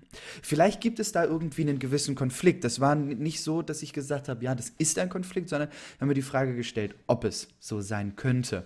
Und äh, ich bin mir da nach wie vor nicht so ganz sicher, weil nehmen wir ein folgendes Beispiel. Ich fahre mit meinem Auto mit einer Dashcam durch die Gegend ähm, in, in einem äh, in vielleicht nicht verkehrsberuhigten Bereich, aber in einer 30er-Zone, die in einem äh, eng, bebauten Wohngebiet ist. Ähm, mir nimmt jemand die Vorfahrt. Ich musste ausweichen, bin über einen Kannstein gefahren und habe aus Versehen ein Kind angefahren. So, ja, immer irgendwie als ganz grobe, blöde Idee. Ähm, und dann verwende ich diese Dashcam irgendwie, also das Videomaterial, was aufgenommen wurde, verwende ich. Es sind fremde Leute, die nichts damit zu tun haben, auf der Straße unterwegs gewesen, vom Einkaufen, äh, Tante Erna mit äh, der Tüte und äh, voller Lebensmittel. Ähm, es sind andere spielende Kinder da gewesen. Es ist ein Geschäftsmann, äh, der da rumläuft. Also alles wildfremde Leute, die mit dieser Situation nichts zu tun haben. Und dann sind diese Personen, die ich dank der Datenschutzgrundverordnung ja eigentlich nicht ablichten darf, egal ob in Film oder Foto, dort irgendwie drauf. Die, die, die Daten werden irgendwo gespeichert, das Videomaterial wird gespeichert, ich lege das irgendwie auf meine, meine private Geschichte. Wenn wir uns mal bei YouTube ähm, irgendwie reinklicken und Dashcams eintippen, finden wir Abermillionen Videos, gerade was so irgendwie den osteuropäischen Bereich betrifft, weil gerade da, da ist es einfach nicht so straßentechnisch, verkehrstechnisch nicht so wie äh, in, in Deutschland oder in dem Westen Europas. Ähm, da werden viele Dashcams verwendet, es gibt auch viel Videomaterial und das sehe ich einfach kritisch. Ich darf jetzt als, als Fotograf, als, als Blogger, darf ich nicht auf einem Festival ein, ein Foto machen von einem Sänger, der auf einer äh, Menschenmenge getragen wird. Da, dadurch mache ich mich strafbar, weil ich keine Verträge mit den Menschen habe. Ähm, kriege ich aber die Möglichkeit, das Dashcam-Video als Beweismittel zu verwenden. Ich als Privatperson ähm, veröffentliche das aber irgendwie bei, bei YouTube und also ich finde es irgendwie kritisch. Und das ist so das, was mich irgendwie so ein bisschen bewegt hat, warum ich gesagt habe, hey, lass uns da irgendwie mal ganz kurz drüber schnacken. So. Ist ja auch irgendwie eine kleine Zusammenkunft hier, beide. Ja, ist äh, äh super. Ähm, ich habe auch viel dazu zu sagen. Also, ich versuche es in Grenzen zu halten, aber ganz kurz in Stichpunkten. Ähm, ja. Ich zitiere mal ganz kurz das Law-Blog äh, von Udo Vetter. Zitat. Allerdings bedeutet dies nach wie vor nicht, dass Dashcam-Aufnahmen uneingeschränkt legal sind. Die Richter betonen ausdrücklich, das geltende Datenschutzrecht untersage den Betrieb einer Dashcam eigentlich, jedenfalls wenn es sich um eine, Zitat im Zitat, permanente, anlasslose Aufzeichnung des gesamten Geschehens auf und entlang der Fahrstrecke handelt. Zitat Ende, Zitat Ende. Ähm, Zweitens möchte ich reingrätschen und möchte sagen, du darfst selbstverständlich auf einem Festival oder wo auch immer du sonst bist, für private Zwecke und nichts anderes ist in meinen Augen die in, in Anführungszeichen legale Dashcam-Nutzung auch, für private Zwecke äh, so viele Fotos und Videos von jedem machen, wie auch immer du möchtest. Du darfst sie nicht veröffentlichen. Und da bin ich bei dir. Ich will nicht, dass wir in Deutschland ähm, per Gesetz diese Legalität haben, dass das, wie zum Beispiel in Russland, Russian Road Rage einfach mal bei YouTube eingeben, super, ja, kann ich mich stundenlang beömmeln, was sie da für einen Müll zusammenfahren. Nein, ich möchte natürlich nicht, dass, ähm, dass jeder seine Dashcam-Aufnahmen auf YouTube hochladen kann. Und ja, meine ideale Wunschvorstellung wäre, und so hat es der, der BGH, war das? Was war der BGH, oder? Äh, jetzt hier, äh, genau, Bundesgerichtshof. Ähm, hat es ja auch hier entschieden, dass die anlasslose permanente Aufzeichnung verboten ist. Das heißt, es darf auch niemand mit seiner GoPro 20 Stunden die Straße filmen. Und genau das Definitiv. ist richtig. Und da bin ich bei dir. Was wir brauchen, die Frage ist, ob wir es brauchen. Da kommen wir wieder in die Richtung Blockwarte, Hilfs-Sheriffs, lässt sich lange drüber streiten. Also was ich nicht mache ist, ich gehe nicht zur Polizei und zeige meinen Nachbarn an, weil er irgendwie seinen Müll an die falsche Stelle stellt, ja. Das sind, sorry, Idioten, die sowas machen. Das sind die sogenannten Blockwarte, die eben immer aus dem Fenster gucken und gucken, wo sie was ahnden können und mal den Finger heben können, weil sie sonst irgendwie nur Langeweile haben. Wenn ich dir aber erzähle, was mir letztens auf der Autobahn passiert ist, vor ein paar Tagen, ähm, und ich denke immer noch über eine Anzeige nach, dann wirst du mir vielleicht recht geben, dass eine Dashcam die auch wirklich dann nur das kann. Das heißt, die vielleicht eine Stunde lang aufnimmt und immer wieder überschreibt und keine Möglichkeit des Exports an sich hat. Also ich kann dann in dem Moment kann ich kann ich vielleicht sagen, äh, beende das da, dann fahre ich zur nächsten Polizeidienststelle und gebe das Videomaterial raus über eine gesonderte Schnittstelle. Das wäre jetzt wieder zu technisch, aber so stelle ich mir das vor. Äh, das finde ich wichtig. Und zwar war ich auf der Autobahn äh, ich glaube auf der A8 oder so. Und es kam plötzlich jemand und der hatte ungelogen bei 140 oder 130, glaub, es kann sein, dass da 130 war, ich bin mir nicht sicher. Und ich bin schon minimal schneller gefahren, als ich darf, also ernsthaft so 5 km/h oder so, ne, so ein bisschen im Toleranzbereich, schneller gefahren, als ich darf, auf der linken Spur und war im Überholvorgang noch. Da war klar vor mir zu sehen, dass da noch ein LKW oder irgendwie sowas ist. Ähm, fährt mir von hinten irgend so ein idiotischer Audi-Fahrer bis auf 5 Meter auf. Echt Ernsthaft. Ich habe keinen Bock rumzulaufen und jeden wegen jedem Müll anzuzeigen. Aber auf der anderen Seite, ich, ich park auch mal im Halteverbot. Gebe ich gerne zu. Ich fahre auch mal Schlimme. zu schnell. Ich gehe auch mal über Rot. Wir alle machen Fehler. Und es ist wichtig, dass wir keinen, äh, es ist vor allem wäre das ja voll die Doppelmoral, wenn wir sagen, wir wollen nicht, dass der Staat uns überall überwacht mit Kameras. Jetzt laufen wir aber selber mit unseren iPhones rum und Patrick geht bei Rot über die Straße und muss eine Nacht in U-Haft. Das ist doch nicht das Ziel. Aber solchen idiotischen Autofahrern, ich könnte mich richtig aufregen, weil das gefährlich ist. Nicht bei mir, mir ist das scheißegal. Ich gucke nach vorne, ich ignoriere den, interessiert mich gar nicht. Ich bin da ganz cool. Es gibt aber andere, die fühlen sich dadurch nicht nur genötigt, sondern die reagieren darauf auch. Und dadurch passieren Unfälle und dadurch sterben Menschen. Und deswegen bin ich dafür, dass wir vielleicht Dashcams bekommen und verwenden dürfen, die ähnlich wie ich das vorhin erwähnt habe, handeln können, technisch. Ben, um, um da ganz, ganz kurz nochmal mit reinzugehen, ich bin da tatsächlich voll auf deiner Seite.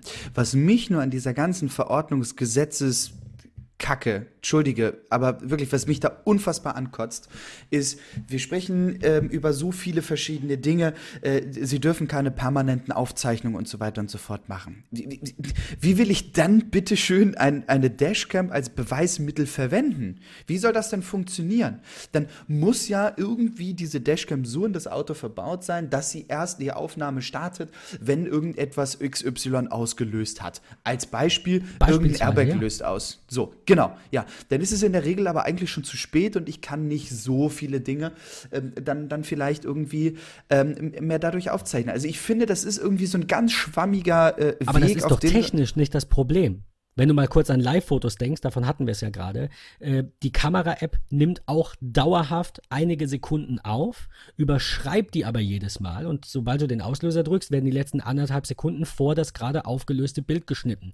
Wenn Apple das kann, in der Live-Foto-Funktion, kann doch auch ein zum Beispiel GoPro hingehen und macht jetzt die Go Dash und die kann dann halt die letzte Stunde oder die letzte halbe Stunde oder ist ja egal, die letzten zehn Minuten ist ja wurscht oder fünf Minuten. Die kann nur fünf Minuten aufnehmen. Du hast keinen Zugriff auf den fest verlöteten Speicher. Du kommst da nicht dran. Auch sowas gibt es.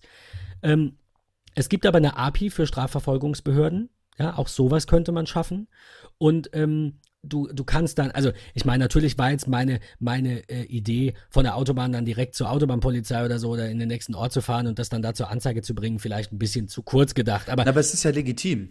Aber, aber grundsätzlich stelle ich es mir genauso vor, dass ich sage, da war jetzt was, das will ich speichern, dann drücke ich auf den Knopf, ich kann zehn Vorfälle speichern und dann kann ich damit zur Polizei gehen und kann sagen, könnt ihr das verwenden, könnt ihr das nicht verwenden, ich würde gerne eine Anzeige aufgeben oder nicht. Ich kann das nicht exportieren, ich kann es nicht live streamen, ich könnte es höchstens mit dem Handy abfilmen, aber möglich, theoretisch ist ja alles. Theoretisch kann ich mir Definitiv. 700 GoPros an den Körper kleben und durch die Gegend laufen.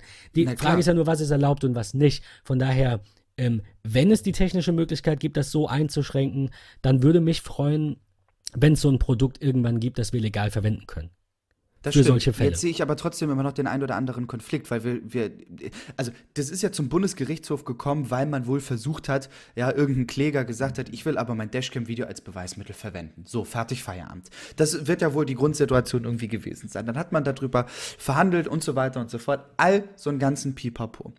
Dann hat man diese Gesetzgebung in Anführungsstrichen oder dieses Urteil geschaffen und sagt, okay, man kann das Ganze als Beweismittel verwenden. Aber, und jetzt kommt eine Einschränkung, und zwar eine Einschränkung, Einschränkung, die wir effektiv überhaupt aktuell gar nicht machen können, weil es eventuell gar nicht diesen technischen Standard äh, in den Dashcams, die du für 55 Euro dir bei Amazon kaufen kannst, noch gar nicht gibst. So, also absolut. Ist, aber dann darfst du sie halt nicht verwenden. Also genau, das, die, die das finde ich irgendwie eine super schwierige Geschichte. Einfach. Sorry, entschuldige. Nochmal? Nein, es ist ja alles, alles legitim. Also ich kann das verstehen, was du meinst, aber ich finde es trotzdem irgendwie schwierig zu sagen, pass auf, ja, Dashcams könnt ihr verwenden äh, oder als Beweismittel verwenden, aber nur, wenn sie nicht permanent aufzeichnen. Ja, wir haben aber auf dem deutschen Markt irgendwo, wo du es äh, legal kaufen kannst, sag ich mal, gibt es vielleicht nur Dashcams, äh, die, die permanent aufzeichnen. So, also das ist irgendwie alles irgendwie in gewisser Weise schwierig. Das ist ich finde das ganze Thema echt abgefahren.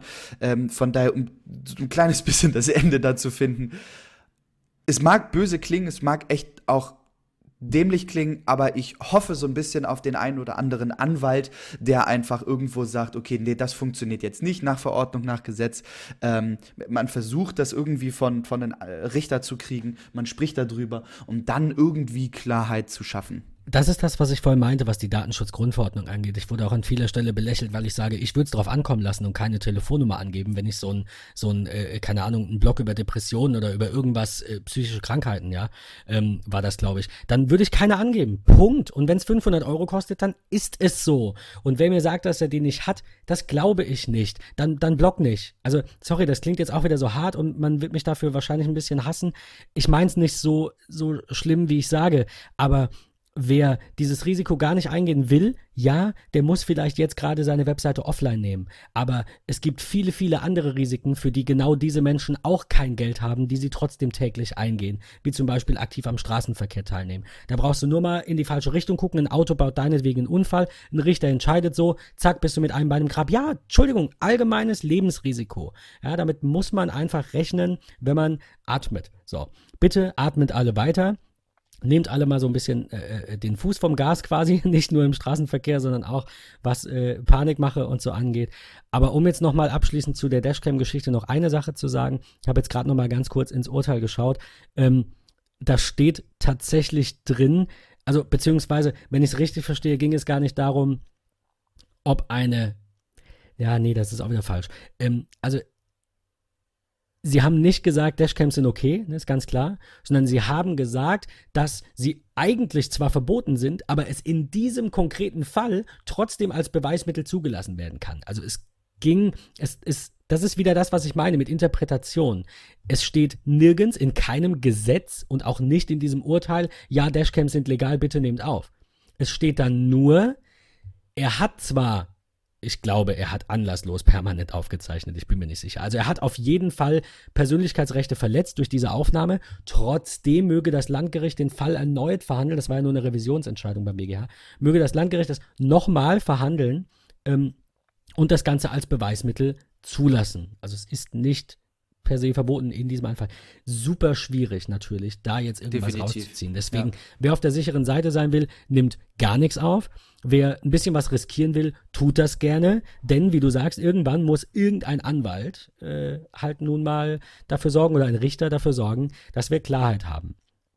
Ähm, Ich finde das auch schade, ja. dass die Gesetzgebung ähm, da so ein bisschen schwammig ist. Auf der anderen Seite muss es auch sein, weil ähm, du ja nicht jeden einzelnen Fall genau abbilden kannst. Und wenn du keinen Spielraum hast, wir leben glücklicherweise in einem Staat, der im Zweifel für den Angeklagten entscheidet. Das heißt, wenn du, das ist manchmal auch schlecht, das verstehe ich auch, aber wenn du nicht in dieses Raster fällst, was vom Gesetz abgedeckt ist, dann kann man dir nichts. Das heißt, wenn es ganz genau beschrieben ist, aber dein Fall nicht dabei ist, obwohl du was Schlimmes gemacht hast, bist du aus dem Schneider. Das will auch niemand. Also auch hier wieder Pro und Contra beachten. Äh, bei aller Meckerei, die auch berechtigt ist, über all diese Entscheidungen, über all diese Gesetze, immer beachten, wie, schaut mal, wo, schaut mal in andere Länder. Wie wäre es, wenn es anders ist? Wie wäre es, wenn ähm, wir hier nicht so einen, ich sag mal, guten Schutz hätten vor bösen Machenschaften. Also ich finde, es, es geht uns hier schon sehr gut. Ähm, ja, wir schauen mal, ob sich das ändert durch, durch äh, Dashcams und durch, ähm, durch die Datenschutzgrundverordnung. Ja. Und ich spanne jetzt ganz kurz den Bogen zu Apple und dann kommen wir endlich zu unserer WWDC-Vorberichterstattung. Ähm, Apple hat jetzt auch eine neue Privacy-Webseite für europäische Nutzer. Ähm, und ich habe Folgendes gemacht. Ich habe bei zwei meiner Apple-IDs mal meine ähm, persönlichen Daten angefordert. Ich habe sie noch nicht bekommen, ich kann noch nicht berichten, nicht viel. Ähm, man, kann, man kann eine Kopie anfordern. Das heißt, man bekommt alles von Apple gesendet, was Apple besitzt. Was ich nicht angehakt habe, sind logischerweise iCloud-Fotos und Mails und so weiter. Das äh, ist mir bewusst, dass das da ist. Mir ging es eher um Account-Daten und Transaktionen und so weiter. Ähm, man kann auch seinen Account deaktivieren und seinen Account löschen. Und äh, ein, eine meiner Apple-IDs, eine ältere, hatte ich damals angelegt, weil es da im US-Store ganz viele Apps gab, die es in Deutschland nicht gab. Das war zu Anfängen des App-Stores. Äh, du alter Schlingel. Du auch, hattest du auch, oder? ähm, vielleicht.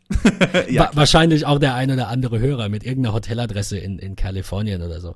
Ähm, diese Apple-ID habe ich jetzt löschen lassen, musste allerdings leider den Weg über den Support gehen, weil da noch 16 US-Cent äh, an Guthaben drauf waren. Dann musste der Support erst löschen. Ähm, also ich habe diese Seite jetzt für drei Accounts benutzt, habe zwei Archive quasi angefordert und eine, eine Apple-ID gelöscht und bin sehr gespannt, was da kommt. Sehr schön. Ähm, hier sei noch mal ganz, ganz kurz zu erwähnen, ähm, man kommt da drauf über appleid.apple.com. Äh, ich logge mich mit der Apple ID ein, dann gibt es ganz, ganz unten den Punkt Daten und Datenschutz. Und dann lande ich im Grunde auf der Data and Privacy-Seite, die mittlerweile auch auf Deutsch verfügbar ist. Dieses Portal gibt es ja. seit dem 22. Ähm, äh, schon, schon online. Also man ist vor dem äh, endgültigen DSGVO-Thema äh, online gegangen mit der ganzen Geschichte und kann dann da seine Daten direkt äh, beantragen. Das zum Beispiel ist ein eine absolut tolle Neuerung oder ja, wie soll ich sagen? Ich meine, es war ja auch eigentlich vorher schon so, nur war es halt nicht so klar und nicht, nicht EU-weit definiert. Ähm, aber auch das Bundesdatenschutzgesetz hat mir ja schon Rechte zugesichert. Ähm, nur, also wie gesagt, sorry, wirklich nur nochmal abschließend ganz kurz dazu, ähm, weil viele ja meckern. Äh, die Datenschutzgrundverordnung ist gar nicht so neu. Also das, was da drin steht, galt für Deutschland schon im gröbsten, nicht alles, äh, durch das Bundesdatenschutzgesetz alt seit Jahren.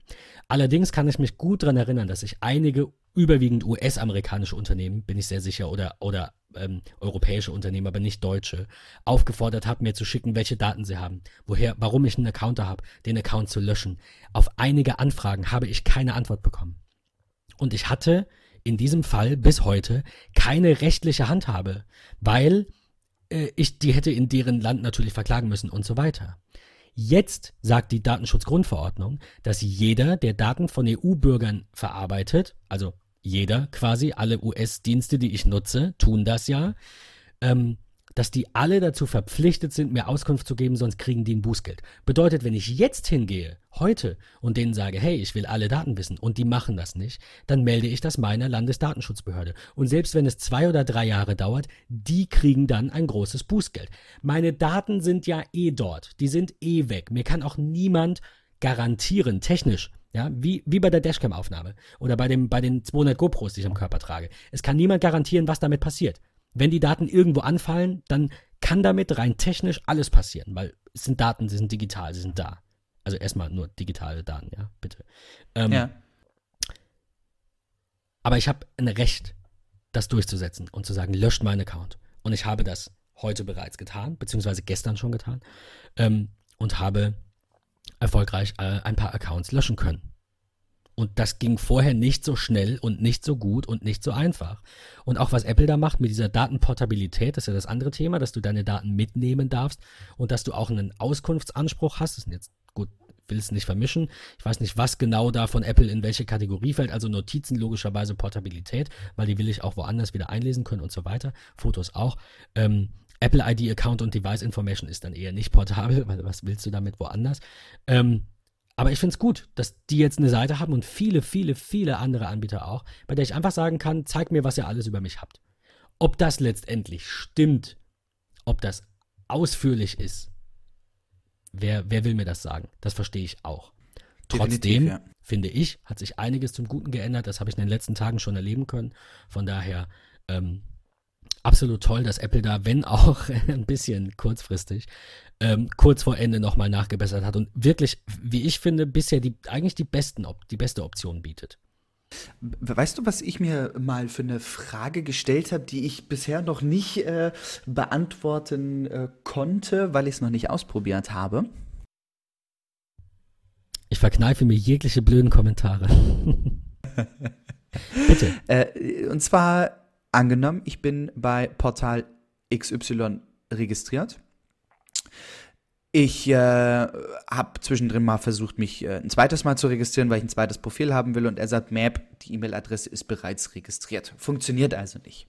Jetzt sage ich aufgrund der Datenschutzgrundverordnung, ich lösche meine Daten, also werde den Account löschen.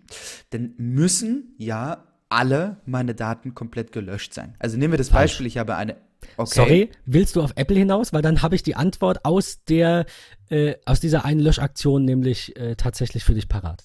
Nee, tatsächlich gar nicht auf, auf Apple drauf hinaus, sondern, äh, äh, also war jetzt wirklich nicht auf Apple drauf bezogen, sondern wirklich auf alle anderen ähm, ähm, Unternehmen, wo ich mich irgendwie registriere. Aber nehmen wir mal das Beispiel Apple. Ich würde jetzt sagen, okay, ich lasse meinen Account löschen, dann ist es äh, ehrlich gesagt scheiße, weil wenn ich Tausende an Euro äh, oder Hunderte von Euro ausgegeben habe für Musik, für Filme, für Apps, die sind weg. Die sind nicht wieder auffindbar. Das ist alles weg. Ich muss es mit einer neuen Apple ID mir also wieder neu kaufen.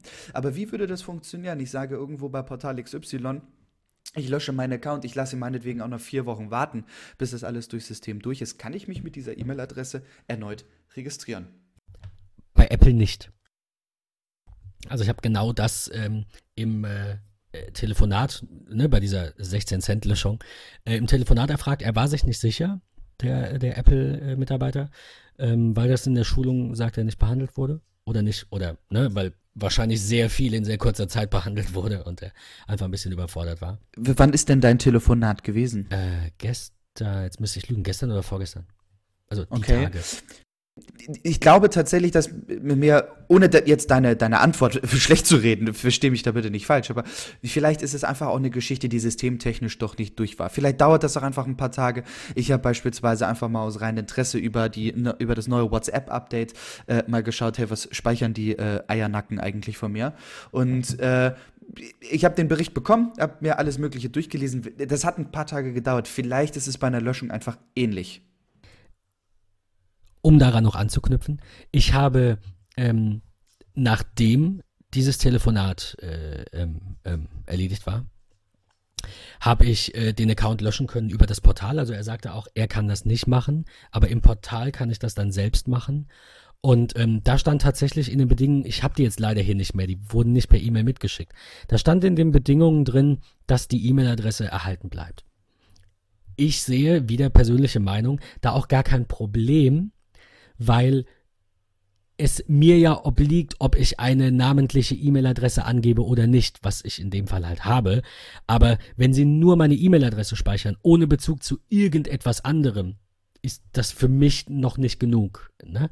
So, noch dazu äh, unterliegen Sie ja ähm, auch äh, Aufbewahrungsfristen. Also wenn jetzt ein Kunde zum Beispiel zu mir kommt und sagt, lösch alles, was du von mir hast, darf ich das gar nicht.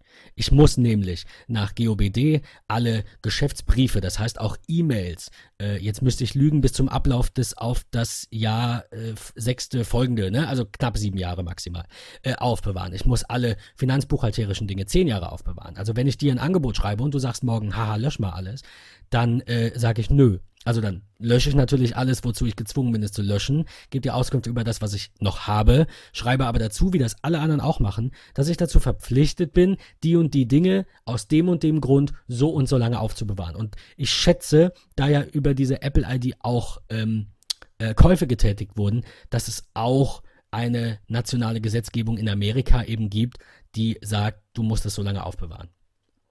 Das ist ja im, im Finanzbereich sowieso so. Also du, du hast Also ja ich glaube, dass deswegen die E-Mail-Adresse von Apple nicht wieder freigegeben wird, dass das der Hauptgrund ist.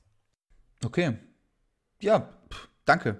Auf jeden Fall. Mal gucken, wie es so weitergeht oder auch nicht weitergeht. Bitte, so, Ende, nerviges Thema. Wir bleiben aber bei Apple. Wir kommen jetzt endlich zu, zu dem, worauf wahrscheinlich alle unsere Hörer warten und was mich auch sehr freut. Worauf, bald ist WWDC, worauf freust du dich? Was wünschst du dir? Und ähm, ja, wa warum dauert es immer so lange? also bis, bis zur nächsten WWDC. Äh, erzähl mal. Um ganz, ganz kurz vorweg noch mal etwas loszuwerden, was mich einfach unfassbar nervös werden lässt, ist äh, klar, der, der, der Termin ist irgendwie immer klar, man weiß, die letzten Jahre immer WWDC, wie die Amerikaner sie so schön nennen, die Worldwide Developer Conference, findet statt. Ähm, was mich total auf die Palme bringt, ist das Banner, das Logo, was sie immer veröffentlichen, weil im Nachhinein, nach der, nach der WWDC weiß man immer, ah, das haben sie mit diesem Logo gemeint. In die Richtung geht das Ganze irgendwie. Also wenn ich so an diese ganzen Coding-Geschichten damals irgendwie denke, ich glaube 2016 oder so ist das gewesen.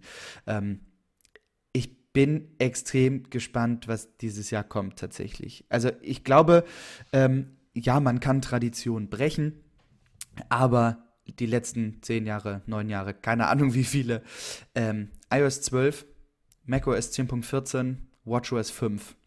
Ähm, Hoffentlich. hoffentlich. Also nein, also, selbstverständlich wird es vorrangig wieder um Software gehen, klar.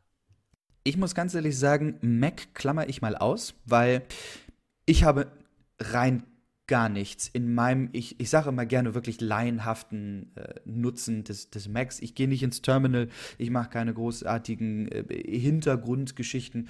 Das, was ich, ich liebe das Betriebssystem, es ist schön aufgebaut, es ist klar aufgebaut, es äh, funktioniert einfach, es ist übersichtlich. Mir fehlt so spontan aus dem Kopf, ehrlich gesagt, nichts. Und das, was mir gefehlt hat, habe ich aufgefrischt durch Drittanbieter-Applikationen. so. Also Mac lasse ich mal außen vor. Ich bin gespannt, was kommt. Ist vielleicht auch oder bestimmt das ein oder andere dabei, wo ich sagen werde, hm, okay. Ha- Hatte Apple nicht auch bei macOS angekündigt, dass dieses Jahr eher so ein, so ein äh, Maintenance-Release wird? Also sowas, so wie Snow Leopard damals? Oder galt das nur für iOS?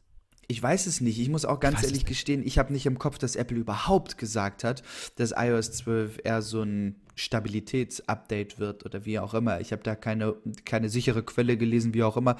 Ähm, ich, ich weiß es nicht, aber mir ist gerade spontan was eingefallen, was mich tatsächlich reizen würde auf dem Mac. Ja. Und zwar tatsächlich, das fehlt mir, HomeKit-Bedienung über Siri auf dem Mac. Das Ja. ist eine Geschichte, wo ich immer Eine wieder Home-App sage, für okay, den Mac. Genau, eine, eine Home-App äh, für den Mac. Also, äh, was, was, mi- mir fehlt am Mac auch nichts. Ich höre an vielen Stellen, wie unrund alles läuft und muss sagen, bei mir läuft vieles rund. Ich glaube, wir beiden hatten es letztens mal in einer privaten Unterhaltung von, äh, von diesem Problem, dass Spotlight die Tastatur manchmal ausblendet am iPhone. Kann es sein? War, Korrekt, mit dir? genau. Das passiert mir auch. Ganz ehrlich, mir ist das so oft auch vorher schon passiert. Ich habe das weder als Bug wahrgenommen noch irgendwas. Ich schieb dann halt nochmal runter und hoch. Was soll's denn? Also natürlich ist das nicht Just Works. Es ist nicht 100% Softwarequalität, wie wir sie gewohnt waren und wie wir sie hoffentlich auch wieder kriegen und wie ich finde, wir in solch einem Preissegment auch erwarten können. Trotzdem können mal Fehler auftreten. Äh, da bin ich nicht ganz so, äh, ja, nicht ganz so, ähm, nicht ganz so fordernd, sage ich mal. Ähm, ja, also nur weil mein iPhone 1000 Euro kostet und nicht 200 Euro, heißt es das nicht, dass es perfekt ist. Ni- Nichts ist perfekt auf dieser Welt, aber das hatten wir vorhin schon zur Genüge. Ähm, trotzdem würde ich mich über so ein Maintenance Release freuen. Und zwar, weil es offensichtlich viele andere gibt, die Probleme haben. Äh, und ich ja nicht immer nur von mir ausgehen möchte. Und zweitens, weil äh, das, was du sagst, weil, weil manche Funktionen auf manchen, also es ist nicht äh, feature complete jeweils. Es gibt keine Home App auf dem, auf dem Mac zum Beispiel. Ähm, gut, was jetzt mit, dem, mit der Beta gerade schon raus ist, ist hoffentlich bald dann auch final der, der äh, iMessage Sync. Aber mir fehlen auch noch an der einen oder anderen Stelle die, die iCloud-Möglichkeiten. Ähm, entweder die Synchronisation zu unterbinden. Ja? Ähm, ein ganz gutes Beispiel dafür war die Anrufliste, die synchronisiert wird über iCloud, wenn du angemeldet bist und du kannst es nicht ausschalten. Warum nicht? Es sollte per Default alles an sein, gar keine Frage, kann man machen, kein Problem. Aber warum kann man es nicht ausschalten, wenn man es aus irgendwelchen Gründen nicht will? Äh, und einige Dinge werden nicht synchronisiert, wie zum Beispiel iMessage, ja, um jetzt mal das Wichtigste zu nennen, was glücklicherweise bald kommt. Das sind so die Dinge, die, die, ähm, die ich wichtig finde.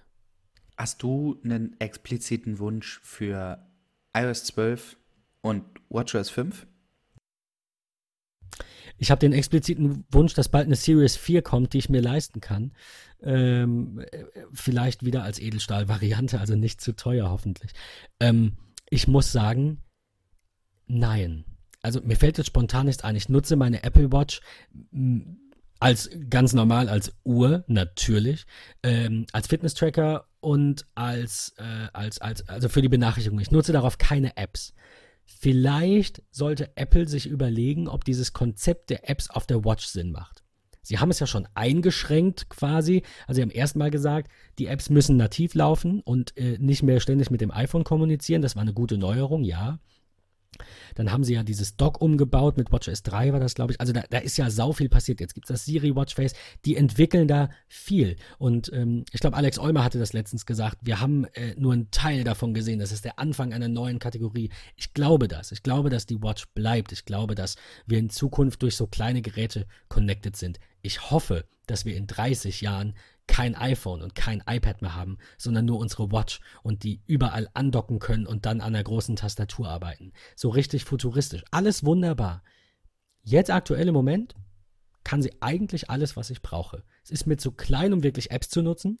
Es ist perfekt, um nicht in jedem Gespräch immer aufs iPhone gucken zu müssen, sondern einfach direkt am Handgelenk zu sehen, ist es wichtig oder ist es nicht wichtig. Das ist so für mich die Hauptfunktion. Von daher, mir fällt nichts ein, aber vielleicht hast du einen Vorschlag. Jetzt erstmal für die Watch. Ähm, ja, also ich bin tatsächlich auch so in, in die Richtung, die du sagst, okay, wo weiß oder wer weiß, wo es irgendwie in der, in der Zukunft hingeht.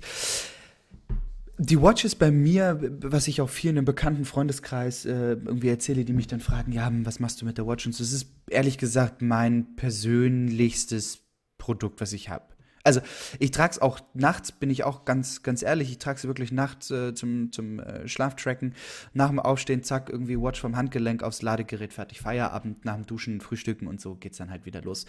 Ähm, ich, es gibt auch da Tage, reicht bei mir der Akku nicht. Ich habe ja die aller, allererste. Der ist, ist ja, okay. geht nicht das, mehr. Ja, das stimmt. Ja. ja ich habe die Series 3 äh, inklusive ESIM. Äh, ich habe es zwischendrin äh, immer mal so ein bisschen probiert auch wieder. Es gab auch mal zwei, drei Tage, wo ich die ähm, nicht verwendet habe. Also äh, das iPhone nicht verwendet habe, sondern wirklich die Uhr okay. ähm, aus ausschließlich. Und das hat funktioniert. Ich, ich muss ganz ehrlich gestehen, ich war fokussierter am Arbeiten. Es ja, kommt es ist einfach die diese Ablenkung. An, es, du genau. sagst es, ja. Und richtig, also dieses fokussierte Arbeiten, ähm, gerade wenn man irgendwie viel im Büro unterwegs ist und so weiter und so fort, das ist eine tolle Geschichte. Ich nutze die, nutz, äh, nutz die Watch, genau. Ich nutze die Watch tatsächlich auch, äh, klar, äh, Zwei-Faktor-Authentifizierung bei irgendwelchen Seiten über One-Password da drauf, ähm, Kalendergeschichten drauf. Was mir fehlt, und das ist wirklich ein ganz expliziter Wunsch, ich hoffe, dass es kommt, ähm, sind Watch Faces über Drittanbieter. Ich fühle mich Absolut. teilweise noch ein bisschen eingeschränkt. Wäre also, cool, ja. Definitiv. Weil, ich meine, bei Apple war es ja, wenn wir die Historie des iPhones uns anschauen und wenn wir die, die Unkenrufe der Android-Nutzer uns, uns nochmal ins Gedächtnis rufen, ging es ja bei Apple eigentlich immer um wenig Individualität. Nein, ja. ich glaube, ich habe das genau falsch rum gesagt. Aber ähm, du erinnerst dich ja bestimmt an diese, an diese 1984 Apple-Werbung, wo Apple sagt, hier, Gleichschaltung ist scheiße, probier doch mal was Neues, think different. Ähm, dann kam irgendwann Android und hat gesagt, ja, aber bei Apple ist ja alles gleichgeschaltet, weil es gibt eine Gehäusefarbe und es gibt zwei Hintergrundbilder. Da hat sich ja schon viel getan, allerdings in Software-Hinsicht. Und das finde ich wichtig. Natürlich will ich ein eigenes Hintergrundbild, weil was soll das auch kaputt machen? Also ich verstehe diesen Privatsphäre- und Security-Aspekt von Apple, deswegen kaufe ich auch Apple. Das ist auch einer der Gründe, definitiv. Äh, ne, auch wieder Thema Datenschutz, es ist einfach so, Privatsphäre. Ähm, das ist wichtig, das ist, ist eine, ein Kaufgrund. Äh, trotzdem möchte ich natürlich so ein bisschen Individualität haben. Und wo ist das wichtiger als auf dem intimsten Gerät, so hat es ja auch Apple, glaube ich, mal äh, äh, benannt, oder Johnny Ive zumindest, ähm, auf der Apple Watch. Warum darf ein Drittanbieter kein Watchface machen? Warum, warum kann ich nicht abhängig von der aktuellen Aufgabe, in, in, in, in der ich mich befinde, das Watchface ändern? Also quasi, ne, wenn ich im, im, im, ähm, im Training bin, dann habe ich das Trainings-Watchface, beziehungsweise die Trainings-App, die mir alles Wichtige anzeigt. Das reicht ja. Ich möchte das Gleiche auch haben, wenn ich meine Aufgaben abarbeite und ein Things-Watchface habe. Dann sind da alle meine Aufgaben, aber da sind da Complications von anderen Apps, die ich vielleicht noch sehen will. Also da genau bin ich so bei sehe ich das auch. Es Ja. ist nur Software, es ist möglich. Definitiv. Ich glaube, wenn es wirklich sagt, okay, pass auf, Drittanbietermöglichkeiten wird es geben, es wird ganz viel Schrott geben. So, das glaube ich ga- ganz klar, das sind wir uns alle auch bewusst. Aber vielleicht. Die gibt es jetzt aber so- auch, diese, diese iMessage-Apps und Natürlich, Und, ganz klar. natürlich. Was ich mir aber auch so ein bisschen wünsche, ist so ein bisschen mehr customizen tatsächlich. Also ich nutze sehr, sehr gerne das Siri Watch Face. Ich finde das sehr schön eigentlich aufgebaut. Ich mag diese scrollbaren Geschichten, wie jetzt unter anderem auch das Dock. Das finde ich ist eine ganz, ganz tolle Sache, aber ich möchte dann ein bisschen mehr customizen. Also ich möchte mir dort äh, eine Things-Geschichte äh, hinlegen mit, mit To-Dos. Ähm, ich will vielleicht auch immer, keine Ahnung, ein, ein Foto meiner Frau dazwischen haben als, als kleine Kachel, ja, um einfach irgendwie, ähm, wenn ich auf der Uhr so ein bisschen rumscrolle, äh, vielleicht wirklich ein Bild der Familie mit drauf oder so oder ganz customizable ähm, Apps, die dazwischen kommen. Irgendwie so. Das ist eine Geschichte, die ich mir tatsächlich wünsche für die Watch. Ähm, und eine neue Hardware eigentlich nicht. Ich hoffe nicht, dass eine runde Apple Watch kommt. Es tut mir leid. ich finde, dass wir schon, also Apple hat ja früher die Problematik gehabt, wie wahrscheinlich alle wissen, dass einfach zu viele ähm, äh, verschiedene Geräte angeboten wurden. Ähm, ich weiß nicht, ob eine runde Apple Watch neben der jetzigen eckigen oder abgerundeten Apple Watch Bitte, Sinn macht. das gerne. Wirklich, das, das, das gerne. Aber glaubst du nicht, das ist Apple dann schon wieder zu viel? Glaubst du nicht, wenn sie auf rund gehen, gehen sie auf rund und du hast Pech? Ich würde es mir ehrlich gesagt vorstellen. Ich verstehe auch nicht, warum es keine Möglichkeit gibt, über den Online-Store beispielsweise zu sagen, ich möchte ganz gerne die goldene 38 Absolut. mm Series 3 mit dem, keine Ahnung, schwarzen Silikonarmband. Dass man das nicht in den Stores macht, kann ich nachvollziehen. Was für, für riesige Lager sollen die haben? Natürlich. Oder keine Ahnung. Aber online, Wobei sie natürlich auch cool. ihr Verpackungskonzept ändern könnten, alles nur noch einzeln haben. Also du kriegst die Watch nicht mehr mit Band, sondern du kriegst nur die Watch und, ähm, und Apple bundelt das dann für dich vor Ort oder so. Das geht schon. Du hast es vielleicht gerade gesehen, ich habe mit dem Kopf geschüttelt. Aus einem ganz einfachen Grund. Ich hasse Plastik, ich hasse Verpackung, ich hasse diesen ganzen Umweltscheiß, den wir unserer Erde antun. Ähm, das ist nicht Apples Ziel. Ähm, klar könnten sie es tun.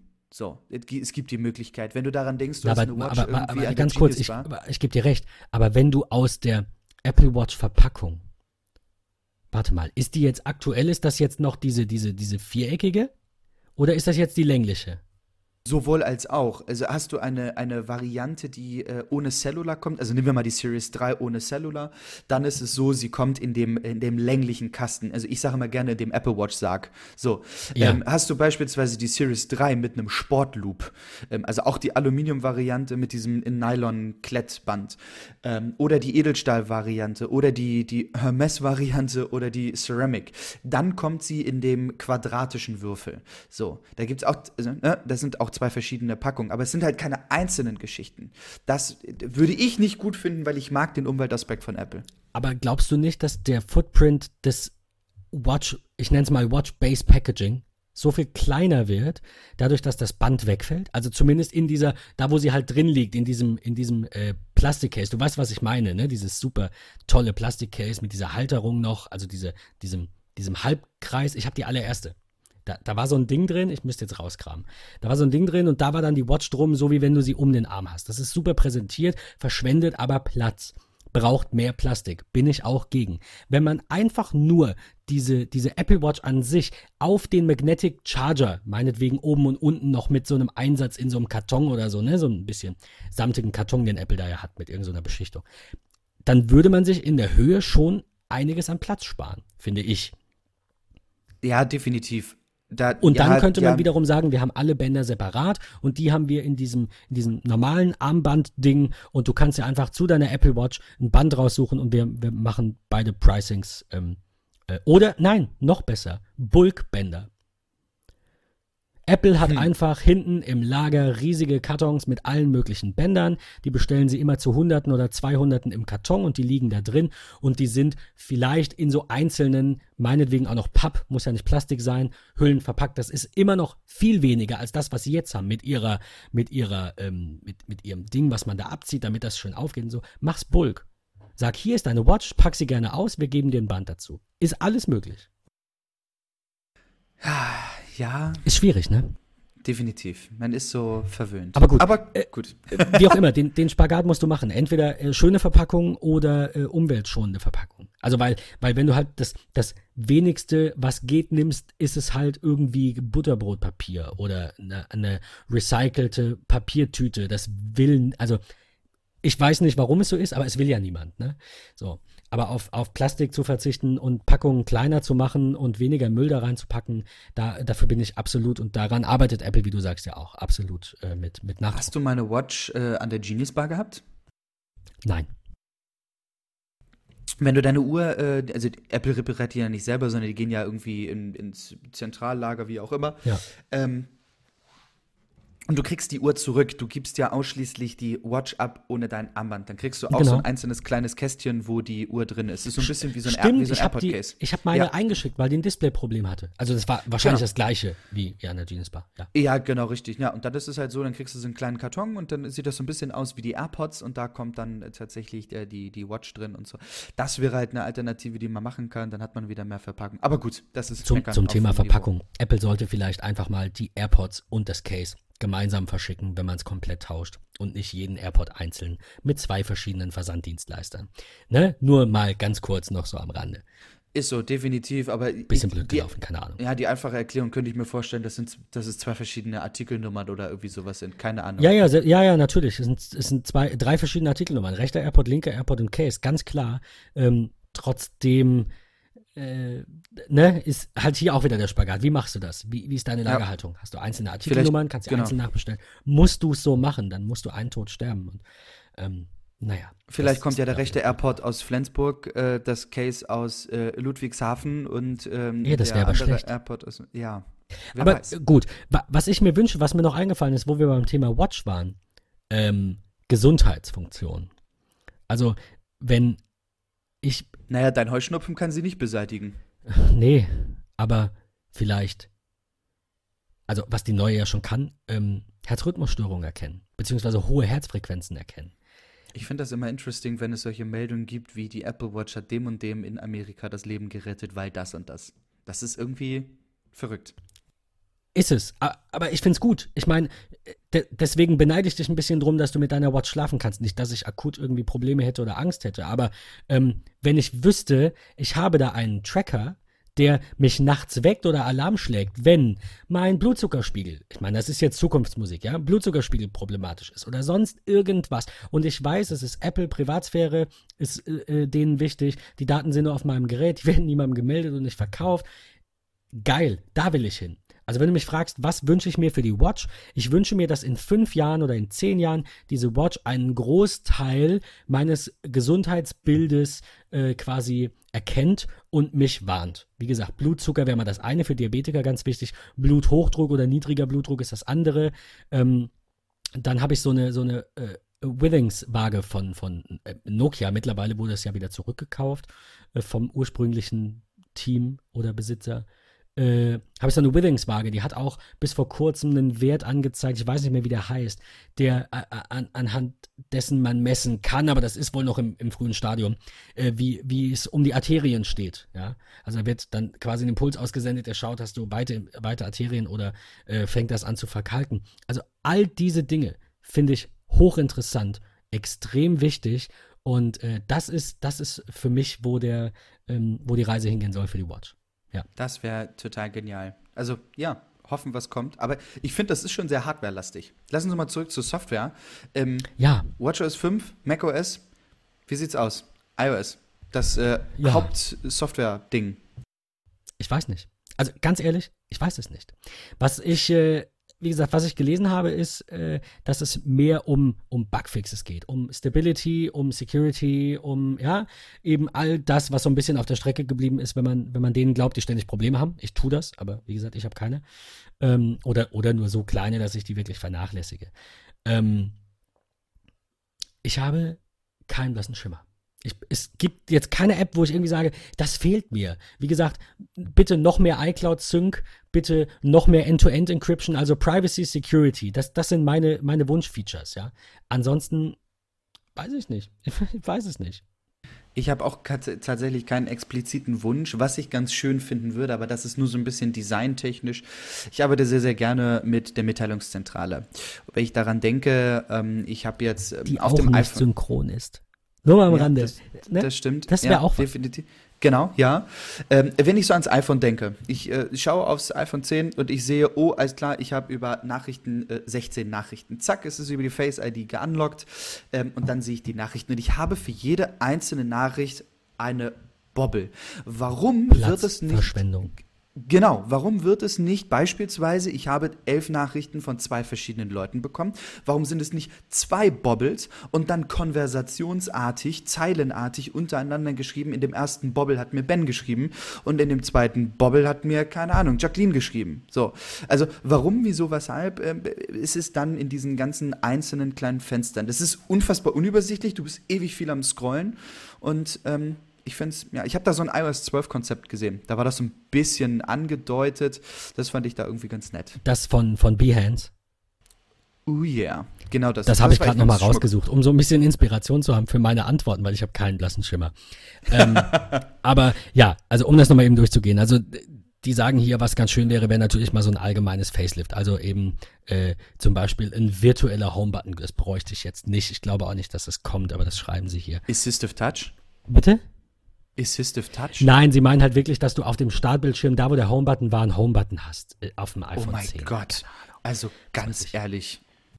Äh, was toll wäre, wäre Always On mit einem dunklen Hintergrundbild auf dem iPhone 10. Ja, OLED kann es leisten. Ist es, ich wollte gerade sagen, ist das äh, hardware-technisch denn schon leistbar oder muss es ein spezielles Display sein? Ist es wirklich nur Software? Nur ist ja nur Software. Du kannst ja okay, theoretisch, das, das, also mein iPad habe ich vorhin so eingestellt, dass das nicht immer in den, in den Sperrmodus geht. Das ist jetzt dauerhaft an. Das zieht jetzt halt Akku, hat jetzt 7% verloren, das ist echt okay in der Zeit. Ähm, aber beim iPhone, beim OLED-Screen, der dann weiß ist, ist das natürlich ein Problem. Das heißt, natürlich äh, sollte Apple dir sagen, ähm, äh, Always On geht äh, nur mit, ähm, mit, mit, mit einem dunklen Hintergrundbild, ja, oder was auch immer sie noch beachten müssen. Dann, ich meine, OLED brennt ja nicht ein, also in der Regel, das Display von Apple zumindest, aber man hat das bei den Samsungs oder Pixels war das, glaube ich, hat man das ja am Anfang gesehen. Also es kann einbrennen, ne? So. Von daher soll, sollte, wenn Apple das bringt, so, werden sie da wahrscheinlich, sollten sie nicht nur, werden sie schon darauf achten, dass das irgendwie ähm, sicher ist und nicht die Geräte zerstört werden. Der Homescreen könnte überarbeitet werden. Also Behance sagt es jetzt, es ist auch ein Vorschlag mit einer Home Widgets Area und so. Das ganz ehrlich, das sieht mir zu sehr nach Android aus. Und auch wenn die Funktionalität von vielen willkommen wäre, weiß ich nicht, ob man es braucht. Ich konnte auch ohne bisher gut leben. Aber ja, auf dem Startbildschirm, also für mich jetzt nicht Homescreen, sondern wirklich Lockscreen, könnten ein paar mehr Symbole sein. Das wäre toll. Äh, ein paar mehr Informationen. Und ähm, ja, das, das Control Center wird hier noch erwähnt, das könnte, also so, so ein bisschen UI Refinements fände ich nicht schlecht. Ja. Das ist aber immer noch keine neue App. Das ist nichts Bahnbrechendes. Das ist einfach Definitiv. nur vielleicht die nächste Designmetapher. Vielleicht weggehen von diesem vielen Whitespace, von diesem Flat Design und jetzt, ich glaube nicht, dass sie es machen, ich glaube, es kommt erst in einem Jahr, äh, aber jetzt einfach ein bisschen wieder neue Designsprache bringen und wieder die Industrie anführen, weil wir wissen, jeder, und gerade kann man die Entscheidung ähm, in diesem Berufungsprozess, Apple gegen Samsung hast du vorhin ja noch kurz erwähnt, äh, bevor wir aufgenommen haben, äh, alle kopieren von Apple. So, Apple gibt einfach die Richtung vor. Natürlich wird nicht genau kopiert und manche Dinge sind an manchen Plattformen auch besser, gar keine Frage. Aber designtechnisch orientieren sich alle an Apple. Apple kam mit, die, mit diesem Button-Design, ne, mit diesen, äh, wie hieß es, Skeuomorphic Designs ähm, und alle anderen haben gesagt, geil, das finden wir cool, es muss aussehen wie ein Bookshelf. So, und dann ging Apple hin und hat gesagt, wir machen Flat, White, Space, ja, alles offen und alle kopieren es. Microsoft Stores, die ähnlich äh, schöne Stores bekommen wie Apple, Samsung und Google Pop-up Stores, die die gleichen Tische kaufen wie Apple. Also designtechnisch sind sie auf jeden Fall darüber, kann man glaube ich nicht streiten, ähm, die, die Nummer eins. Also nicht, nicht zwingend äh, vom eigenen Geschmack, sondern Vorbildrolle. zeitlich. Zeitlich und von der Wahrnehmung. Definitiv, ja. Na, ja. Ja, auf jeden Fall. Von daher, das wäre so eigentlich das, was ich mir wünsche. So ein bisschen ein geiles neues Design. Aber ich glaube nicht, dass es kommt. Ach, herrlich. Ich bin gespannt wie ein Flitzebogen. Ganz ehrlich, es ist nicht mehr lange hin. 25. ist heute. Ähm, von daher, ach, wird das herrlich. Ich bin echt gespannt, was da kommt. Ähm, an dieser Stelle, Microsoft hat auf der Bild angekündigt, die ja auch letztens war, äh, also mal, mal, kurz am Rande, wir können nach der WWDC in äh, vier Wochen dann, also in zwei Wochen werden wir über die WWDC berichten, ähm, können in vier Wochen dann gerne noch mal ein bisschen, falls die Hörer das wollen, dann bitte Bescheid geben. Ein bisschen weniger Apple-lastig über die Google I.O. und die Microsoft äh, Bild und äh, so sprechen. Ähm, haben wir jetzt bewusst nicht mit reingenommen, weil WWDC Vorbericht und Nachberichterstattung einfach unser Hauptthema ist und da haben wir am meisten Bock drauf. Aber wie gesagt, ich äh, fand die IO auch gar nicht so unspannend und auch die Bild, ähm, hab zumindest die Zusammenfassung gesehen, das reicht mir eigentlich. Äh, ja, zurück zum Thema. Microsoft ähm, ändert das, äh, den, den äh, Revenue Split, die, die Umsatzbeteiligung bei App-Käufen im Store und zwar ähm, war das ja bisher so wie bei Apple 70-30, also 70 Prozent bekommt der Entwickler und 30 Prozent behält Apple ein. Bei Microsoft sind es jetzt 85-15. Äh, das hatte Apple aber, glaube ich, auch bei Abos. Was bei Abos? Bei irgendwas hat, ich weiß es nicht mehr. Da, da, war auf jeden Fall eine Differenzierung, genau. Genau. So, aber Microsoft sagt jetzt generell 85 Prozent äh, könnt ihr behalten, 15 Prozent reichen uns. Ich würde mich freuen, wenn Apple nachrückt. Und was sie noch machen, und das finde ich leider extrem fair von Microsoft, wenn der Kunde die App, äh, sorry, hier steht, ich sehe gerade im Artikel, hier steht not including games. Also es geht nur um Apps. Wenn er die App im Microsoft Store kauft und der Kunde quasi über einen Deep Link auf den Store da drauf kommt, heißt zum Beispiel innerhalb der Application einen In-App-Purchase macht oder auf der Webseite des Anbieters, des Herstellers, des Entwicklers eine Verlinkung in den Store, dann kriegt er sogar 95 Prozent. Also Microsoft geht hin und sagt, wenn wir euch die Leute bringen, behalten wir 15 Prozent. Das ist die Hälfte von dem, was Apple nimmt. Und wenn ihr uns die Leute bringt, wollen wir nur 5 Prozent, weil letztendlich machen die bei uns nur den Download und dadurch, dass sie bei uns im Store was runterladen und rausfinden, wie toll das ist, kaufen sie vielleicht mehr. Das reicht uns. Das finde ich wirklich eine willkommene Neuerung, muss ich sagen. Auf jeden Fall ist eine faire Geschichte, ne? So nach dem Motto, hey, wir bieten euch die Plattform, aber ihr seid diejenigen, die anbietet. Ähm, ganz blöd gesagt, banal gesagt, das ist wie ein Flohmarkt. Ich sag, ich habe den großen Parkplatz, kommt her, ihr zahlt, keine Ahnung, gebt mir einen Fünfer. Ähm, und es ist auf gut Deutsch gesagt, scheißegal, was ihr hier für einen Umsatz fahrt. Ähm, ich kriege von jedem 5 Euro, der hier einen Tisch aufstellt und fertig Feierabend. Das ist eine nette Geschichte. Meinst du, Apple zieht nach? Ich denke ja. Ich okay. denke ja. Also ich habe es gerade in einem Artikel nochmal gefunden. Äh, 2016 hat Apple das äh, für Subscriptions geändert und sind von 70-30 zu 85-15 nach dem ersten Jahr. Ähm, ich glaube, dass Apple sich das erlauben kann. Und da in der Vergangenheit viele Entwickler vom Mac App Store weg sind, nicht unbedingt wegen des Geldes, sondern wegen anderer Nachlässigkeiten wie kein Upgrade-Pricing und Pipapo, da können wir jetzt ewig drüber diskutieren, aber äh, wenn es kommt, kommt es und wenn es nicht kommt, kommt es nicht. Das war schon immer die Devise bei Apple. Ähm, Würde ich, würd ich natürlich gerne auf der WWDC sehen, dass sie sagen, so, hier ist unser neuer App Store für den Mac, der ist jetzt auch curated wie auf dem iPhone, da kommen Artikel, da kommen Vorstellungen von neuen Apps und wir haben Upgrade-Pricing auf beiden Stores. Geil, warum, warum nicht? Ich weiß nicht, ob ich dran glauben soll. Ähm, aber das war, das war bestimmt so eine Randerscheinung auch, die, die Umsatzbeteiligung, dass einige Entwickler gesagt haben, wir geben 30% ab, machen selber noch die ganze Arbeit. Apple nimmt uns nichts ab, zumindest am Mac, ne? Nimmt uns nichts ab. Und wir müssen 30% abdrücken und haben die und die und die Funktionen nicht, wie zum Beispiel Upgrades und Sandboxing teilweise zu, zu hart. Und ähm, ja, ich denke, dass wenn sie nachbessern, dass sie vielleicht einige wieder zurückholen. Wobei ich glaube, dass das Geld nicht unbedingt der ausschlaggebende Faktor ist. Ach. Aber halt dazu beitragen kann. Ist schwierig. Ja. Sehr schwierig. Definitiv. Ich, ich bin echt gespannt. Also wirklich gespannt wie ein Flitzebogen. Lasst uns warten. Zehn Tage sind es noch. Dann ist es endlich soweit in San Jose. Ja, ich, ich freue mich drauf. Also wir werden das wieder wie, äh, das ist, ist es ein Montag oder ein Dienstag? Ist ein Montag, ne? Ist ein Montag, ja, ja. Montag 19 Uhr. Wir werden das machen wie jedes Jahr. Wir haben hier ähm, an dieser Stelle muss ich mal Werbung machen. Ich muss das jetzt auch unbedingt in die Shownotes schreiben, dass ich euch das verlinke. Ähm, die gibt es nicht nur in Ludwigshafen, also Ludwigshafen am Rhein, nicht am Bodensee. Ähm, das Restaurant Tialini, das ist bei uns hier vor der Rheingalerie, das ist so eine ECE-Mall, kennt ja jeder diese, diese ECE-Center.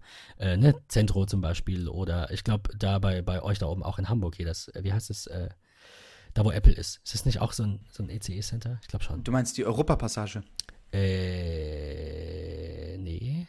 Weiß Ach, ich nicht. Nee, Moment, du meinst das Einzertal Einkaufszentrum. Ja, ganz genau, das meine ich. Ja, ja korrekt. Ja, ist auch ECE, glaube ja. ich. Ja.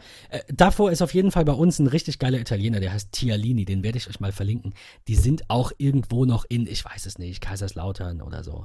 Ähm, da holen wir uns jedes Jahr, pünktlich zur WWDC, holen wir uns da Pizzen und zwar haben die richtig geil 46 Zentimeter Pizzen. Die sind halt hauchdünn. Also das, man kann die nicht alleine essen, trotzdem nicht. Aber ähm, die sind hauchdünn. Also das ist jetzt nicht eine für fünf Leute. Wir hatten auch tatsächlich mal einen Freund da, der tatsächlich eine alleine gegessen hat. Diese, diese Pizzen nennen sich Grandezza, die gibt es nur montags und dienstags. Deswegen freuen wir uns, das ist so ein Ritual. Jede, jedes Jahr ähm, diese, diese Pizza zu essen. Also nicht, nicht nur, aber auf jeden Fall bei der, ähm, bei der WWDC. Äh, ich erinnere mich auch daran, dass ich einmal mit Philipp, vielleicht kennen ihn der eine oder andere, Fomac auf Twitter zuletzt, ähm, äh, Philipp, der mit mir den Podcast vor Ewigkeiten mal gemacht hat, äh, der hat, ähm, mit dem habe ich einmal die WWDC geschaut und was haben wir gemacht? Pizza bestellt. Es war zwar damals bei Joey's oder so, aber das ist irgendwie so das, das Ritual. Ähm, ja, schön, das ist doch. Das Tierlinie gibt es äh, übrigens in Freiburg, Karlsruhe, Ludwigshafen, Stuttgart und Wiesbaden. Also eher so im Süden, Südwesten Deutschlands. Nicht bei dir, Patrick, aber falls du es schaffst, ich weiß, du schaffst es dieses Jahr zur WWDC wahrscheinlich nicht, äh, das ist sicher, aber falls du es mal schaffst, können wir, komm an einem Montag und dann, dann essen wir da so eine riesige Pizza zusammen. Das ist sehr gut. Äh, nehmen wir für die nächste Keynote mal äh, mit auf, würde ich sagen. Auf jeden Fall, ja. Vielleicht kommt ja auch wieder was im Herbst mit Ankündigung. Wir sind gespannt. Vielen Dank äh, für die Einladung. Sehr gerne. Ähm, ja, liebe Zuhörer, ähm, schreibt uns in die Kommentare unter, ähm, unter dieser Episode auf der Webseite oder bei Facebook oder bei Twitter oder gerne auch per Mail, welche äh, Hoffnungen ihr habt, was die WWDC angeht. Habe ich Twitter erwähnt? Twitter ist, wie Patrick sagte, der beste Weg, auf jeden Fall.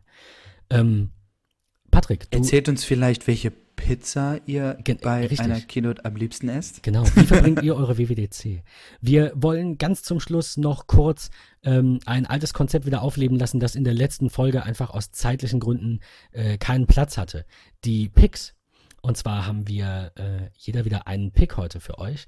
Und Patrick fängt jetzt mal an und stellt euch Spond vor. Was, was ist das? Was macht das?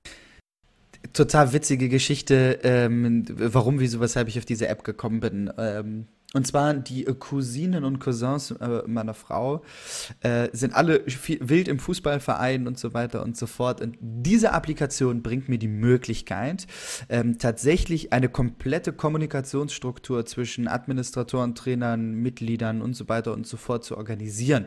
Also gerade für diejenigen, die sagen, okay, WhatsApp nutze ich nicht, äh, Facebook will ich alles nicht, das ist alles so eine private Geschichte, ich möchte das irgendwie nicht verbinden mit irgendwelchen organisationstechnischen Dingen. Und hier habe ich wirklich problemlos die Möglichkeit zu sagen, ähm, pass auf, wir haben, nehmen wir mal den Fußballverein oder Handballverein, äh, es gibt das Spiel der Mannschaft A gegen Mannschaft B, ähm, ich würde ganz gerne die und die Teamaufstellung haben, wer von euch kann Zusagen, Absagen, Organisation, an welchem Tag findet das statt, mit einer kleinen Social-Media-Plattform mit, ich kann Bilder darüber teilen und ich muss sie nicht immer nervig über irgendwelche Kanäle oder sonstiges teilen. Spawn, finde ich, ist eine unfassbar gute Geschichte. Ich habe sie mal ganz kurz angetestet. Sehr, sehr cool. Werden wir euch auf jeden Fall verlinken. Ich habe mir gerade mal hier die, ähm, die Screenshots angeschaut. Das sieht, also optisch auch toll, sieht sehr gut aus.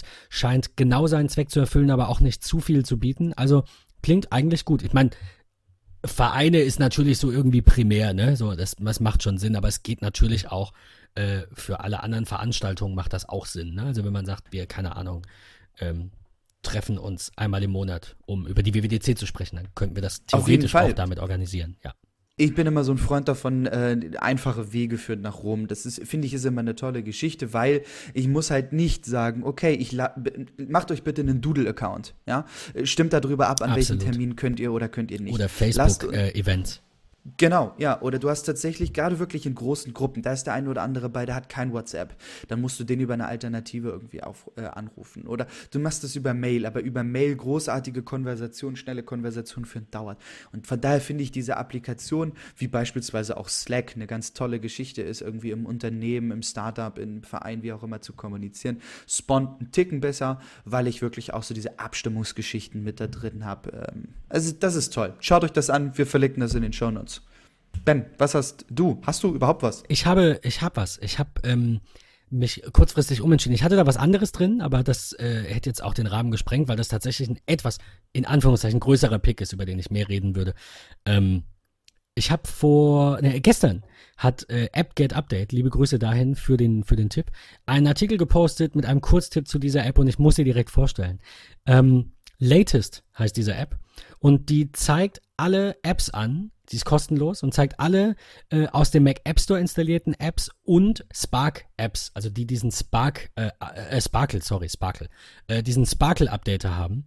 Äh, den kennt ihr alle. Das ist dieses Standardfenster, das jede dritte Mac App hat, in der dann steht hier irgendwie Update installieren, äh, in Zukunft automatisch diese Version überspringen. Das ist dieses Sparkle Framework, das für diese Updates genutzt wird. Und äh, diese App zeigt euch alle Apps an, die Updates bekommen. Also nicht nur App Store, aber auch, aber eben alle, die dieses Sparkle Framework verwenden. Ähm, da gab es, ich muss gerade nochmal in die Kommentare scrollen, da hatte jemand das erwähnt. AppFresh gab es zum Beispiel, äh, die wurden aber äh, aufgekauft und sollen verkümmert sein, weiß ich jetzt nicht. Was ähm, sehr gut war oder ist, ist Mac Update Desktop. Das ist natürlich deutlich umfangreicher, zeigt viel mehr an, ist schöner, kostet aber Geld. Ähm, Latest ist kostenfrei, ist quelloffen, ist auf GitHub zu bekommen. Wir werden es euch verlinken und zeigt euch, wie gesagt, alle Apps an, die nicht up-to-date sind. Ähm, ja, ich habe die, die Zeit gestern einfach mal genutzt, um alle meine Apps zu aktualisieren, ein paar Apps auch zu löschen, zu schauen, was brauche ich noch und so, weil teilweise steht da dann irgendwie, du hast Bartender zum Beispiel. Ich hatte Version 2 Beta drauf, mittlerweile ist die 3er raus. Ich glaube, ich muss es kaufen. Ähm, also macht schon Sinn. Schaut euch einfach mal eure Programmliste mit Latest durch. Ähm, Link wie immer in den Show Notes. Das wäre mein Herrlich. Punkt. Schön. Ben, äh, ich glaube, wir haben heute was ganz Tolles gemeinsam äh, hingekriegt. Wir haben ganz nette, tolle Diskussionen gehabt. Ich sage an dieser Stelle nochmal vielen, vielen Dank. Auch nochmal vielen, vielen Dank für das Feedback zur letzten Folge. Wir können da, glaube ich, in der WWDC-Folge nochmal ganz kurz drüber sprechen, ähm, was wir an Feedback bekommen haben. Vielen, vielen Dank, Ben, für deine Zeit. Wir hören uns Sehr beim gerne. nächsten Mal und ähm, genieße die WWDC. Das werde ich tun. Wir sprechen uns ja auf jeden Fall. Nur wahrscheinlich nicht unsere Hörer. Deswegen ein bisschen Geduld. Wir sind in zwei Wochen wieder zurück. Patrick, vielen Dank. Äh, ich sag mal ganz offiziell bis zur nächsten Folge. Inoffiziell sage ich bis gleich. Bis dann. Bis auf dann. Wiederhören. Ciao. Ciao.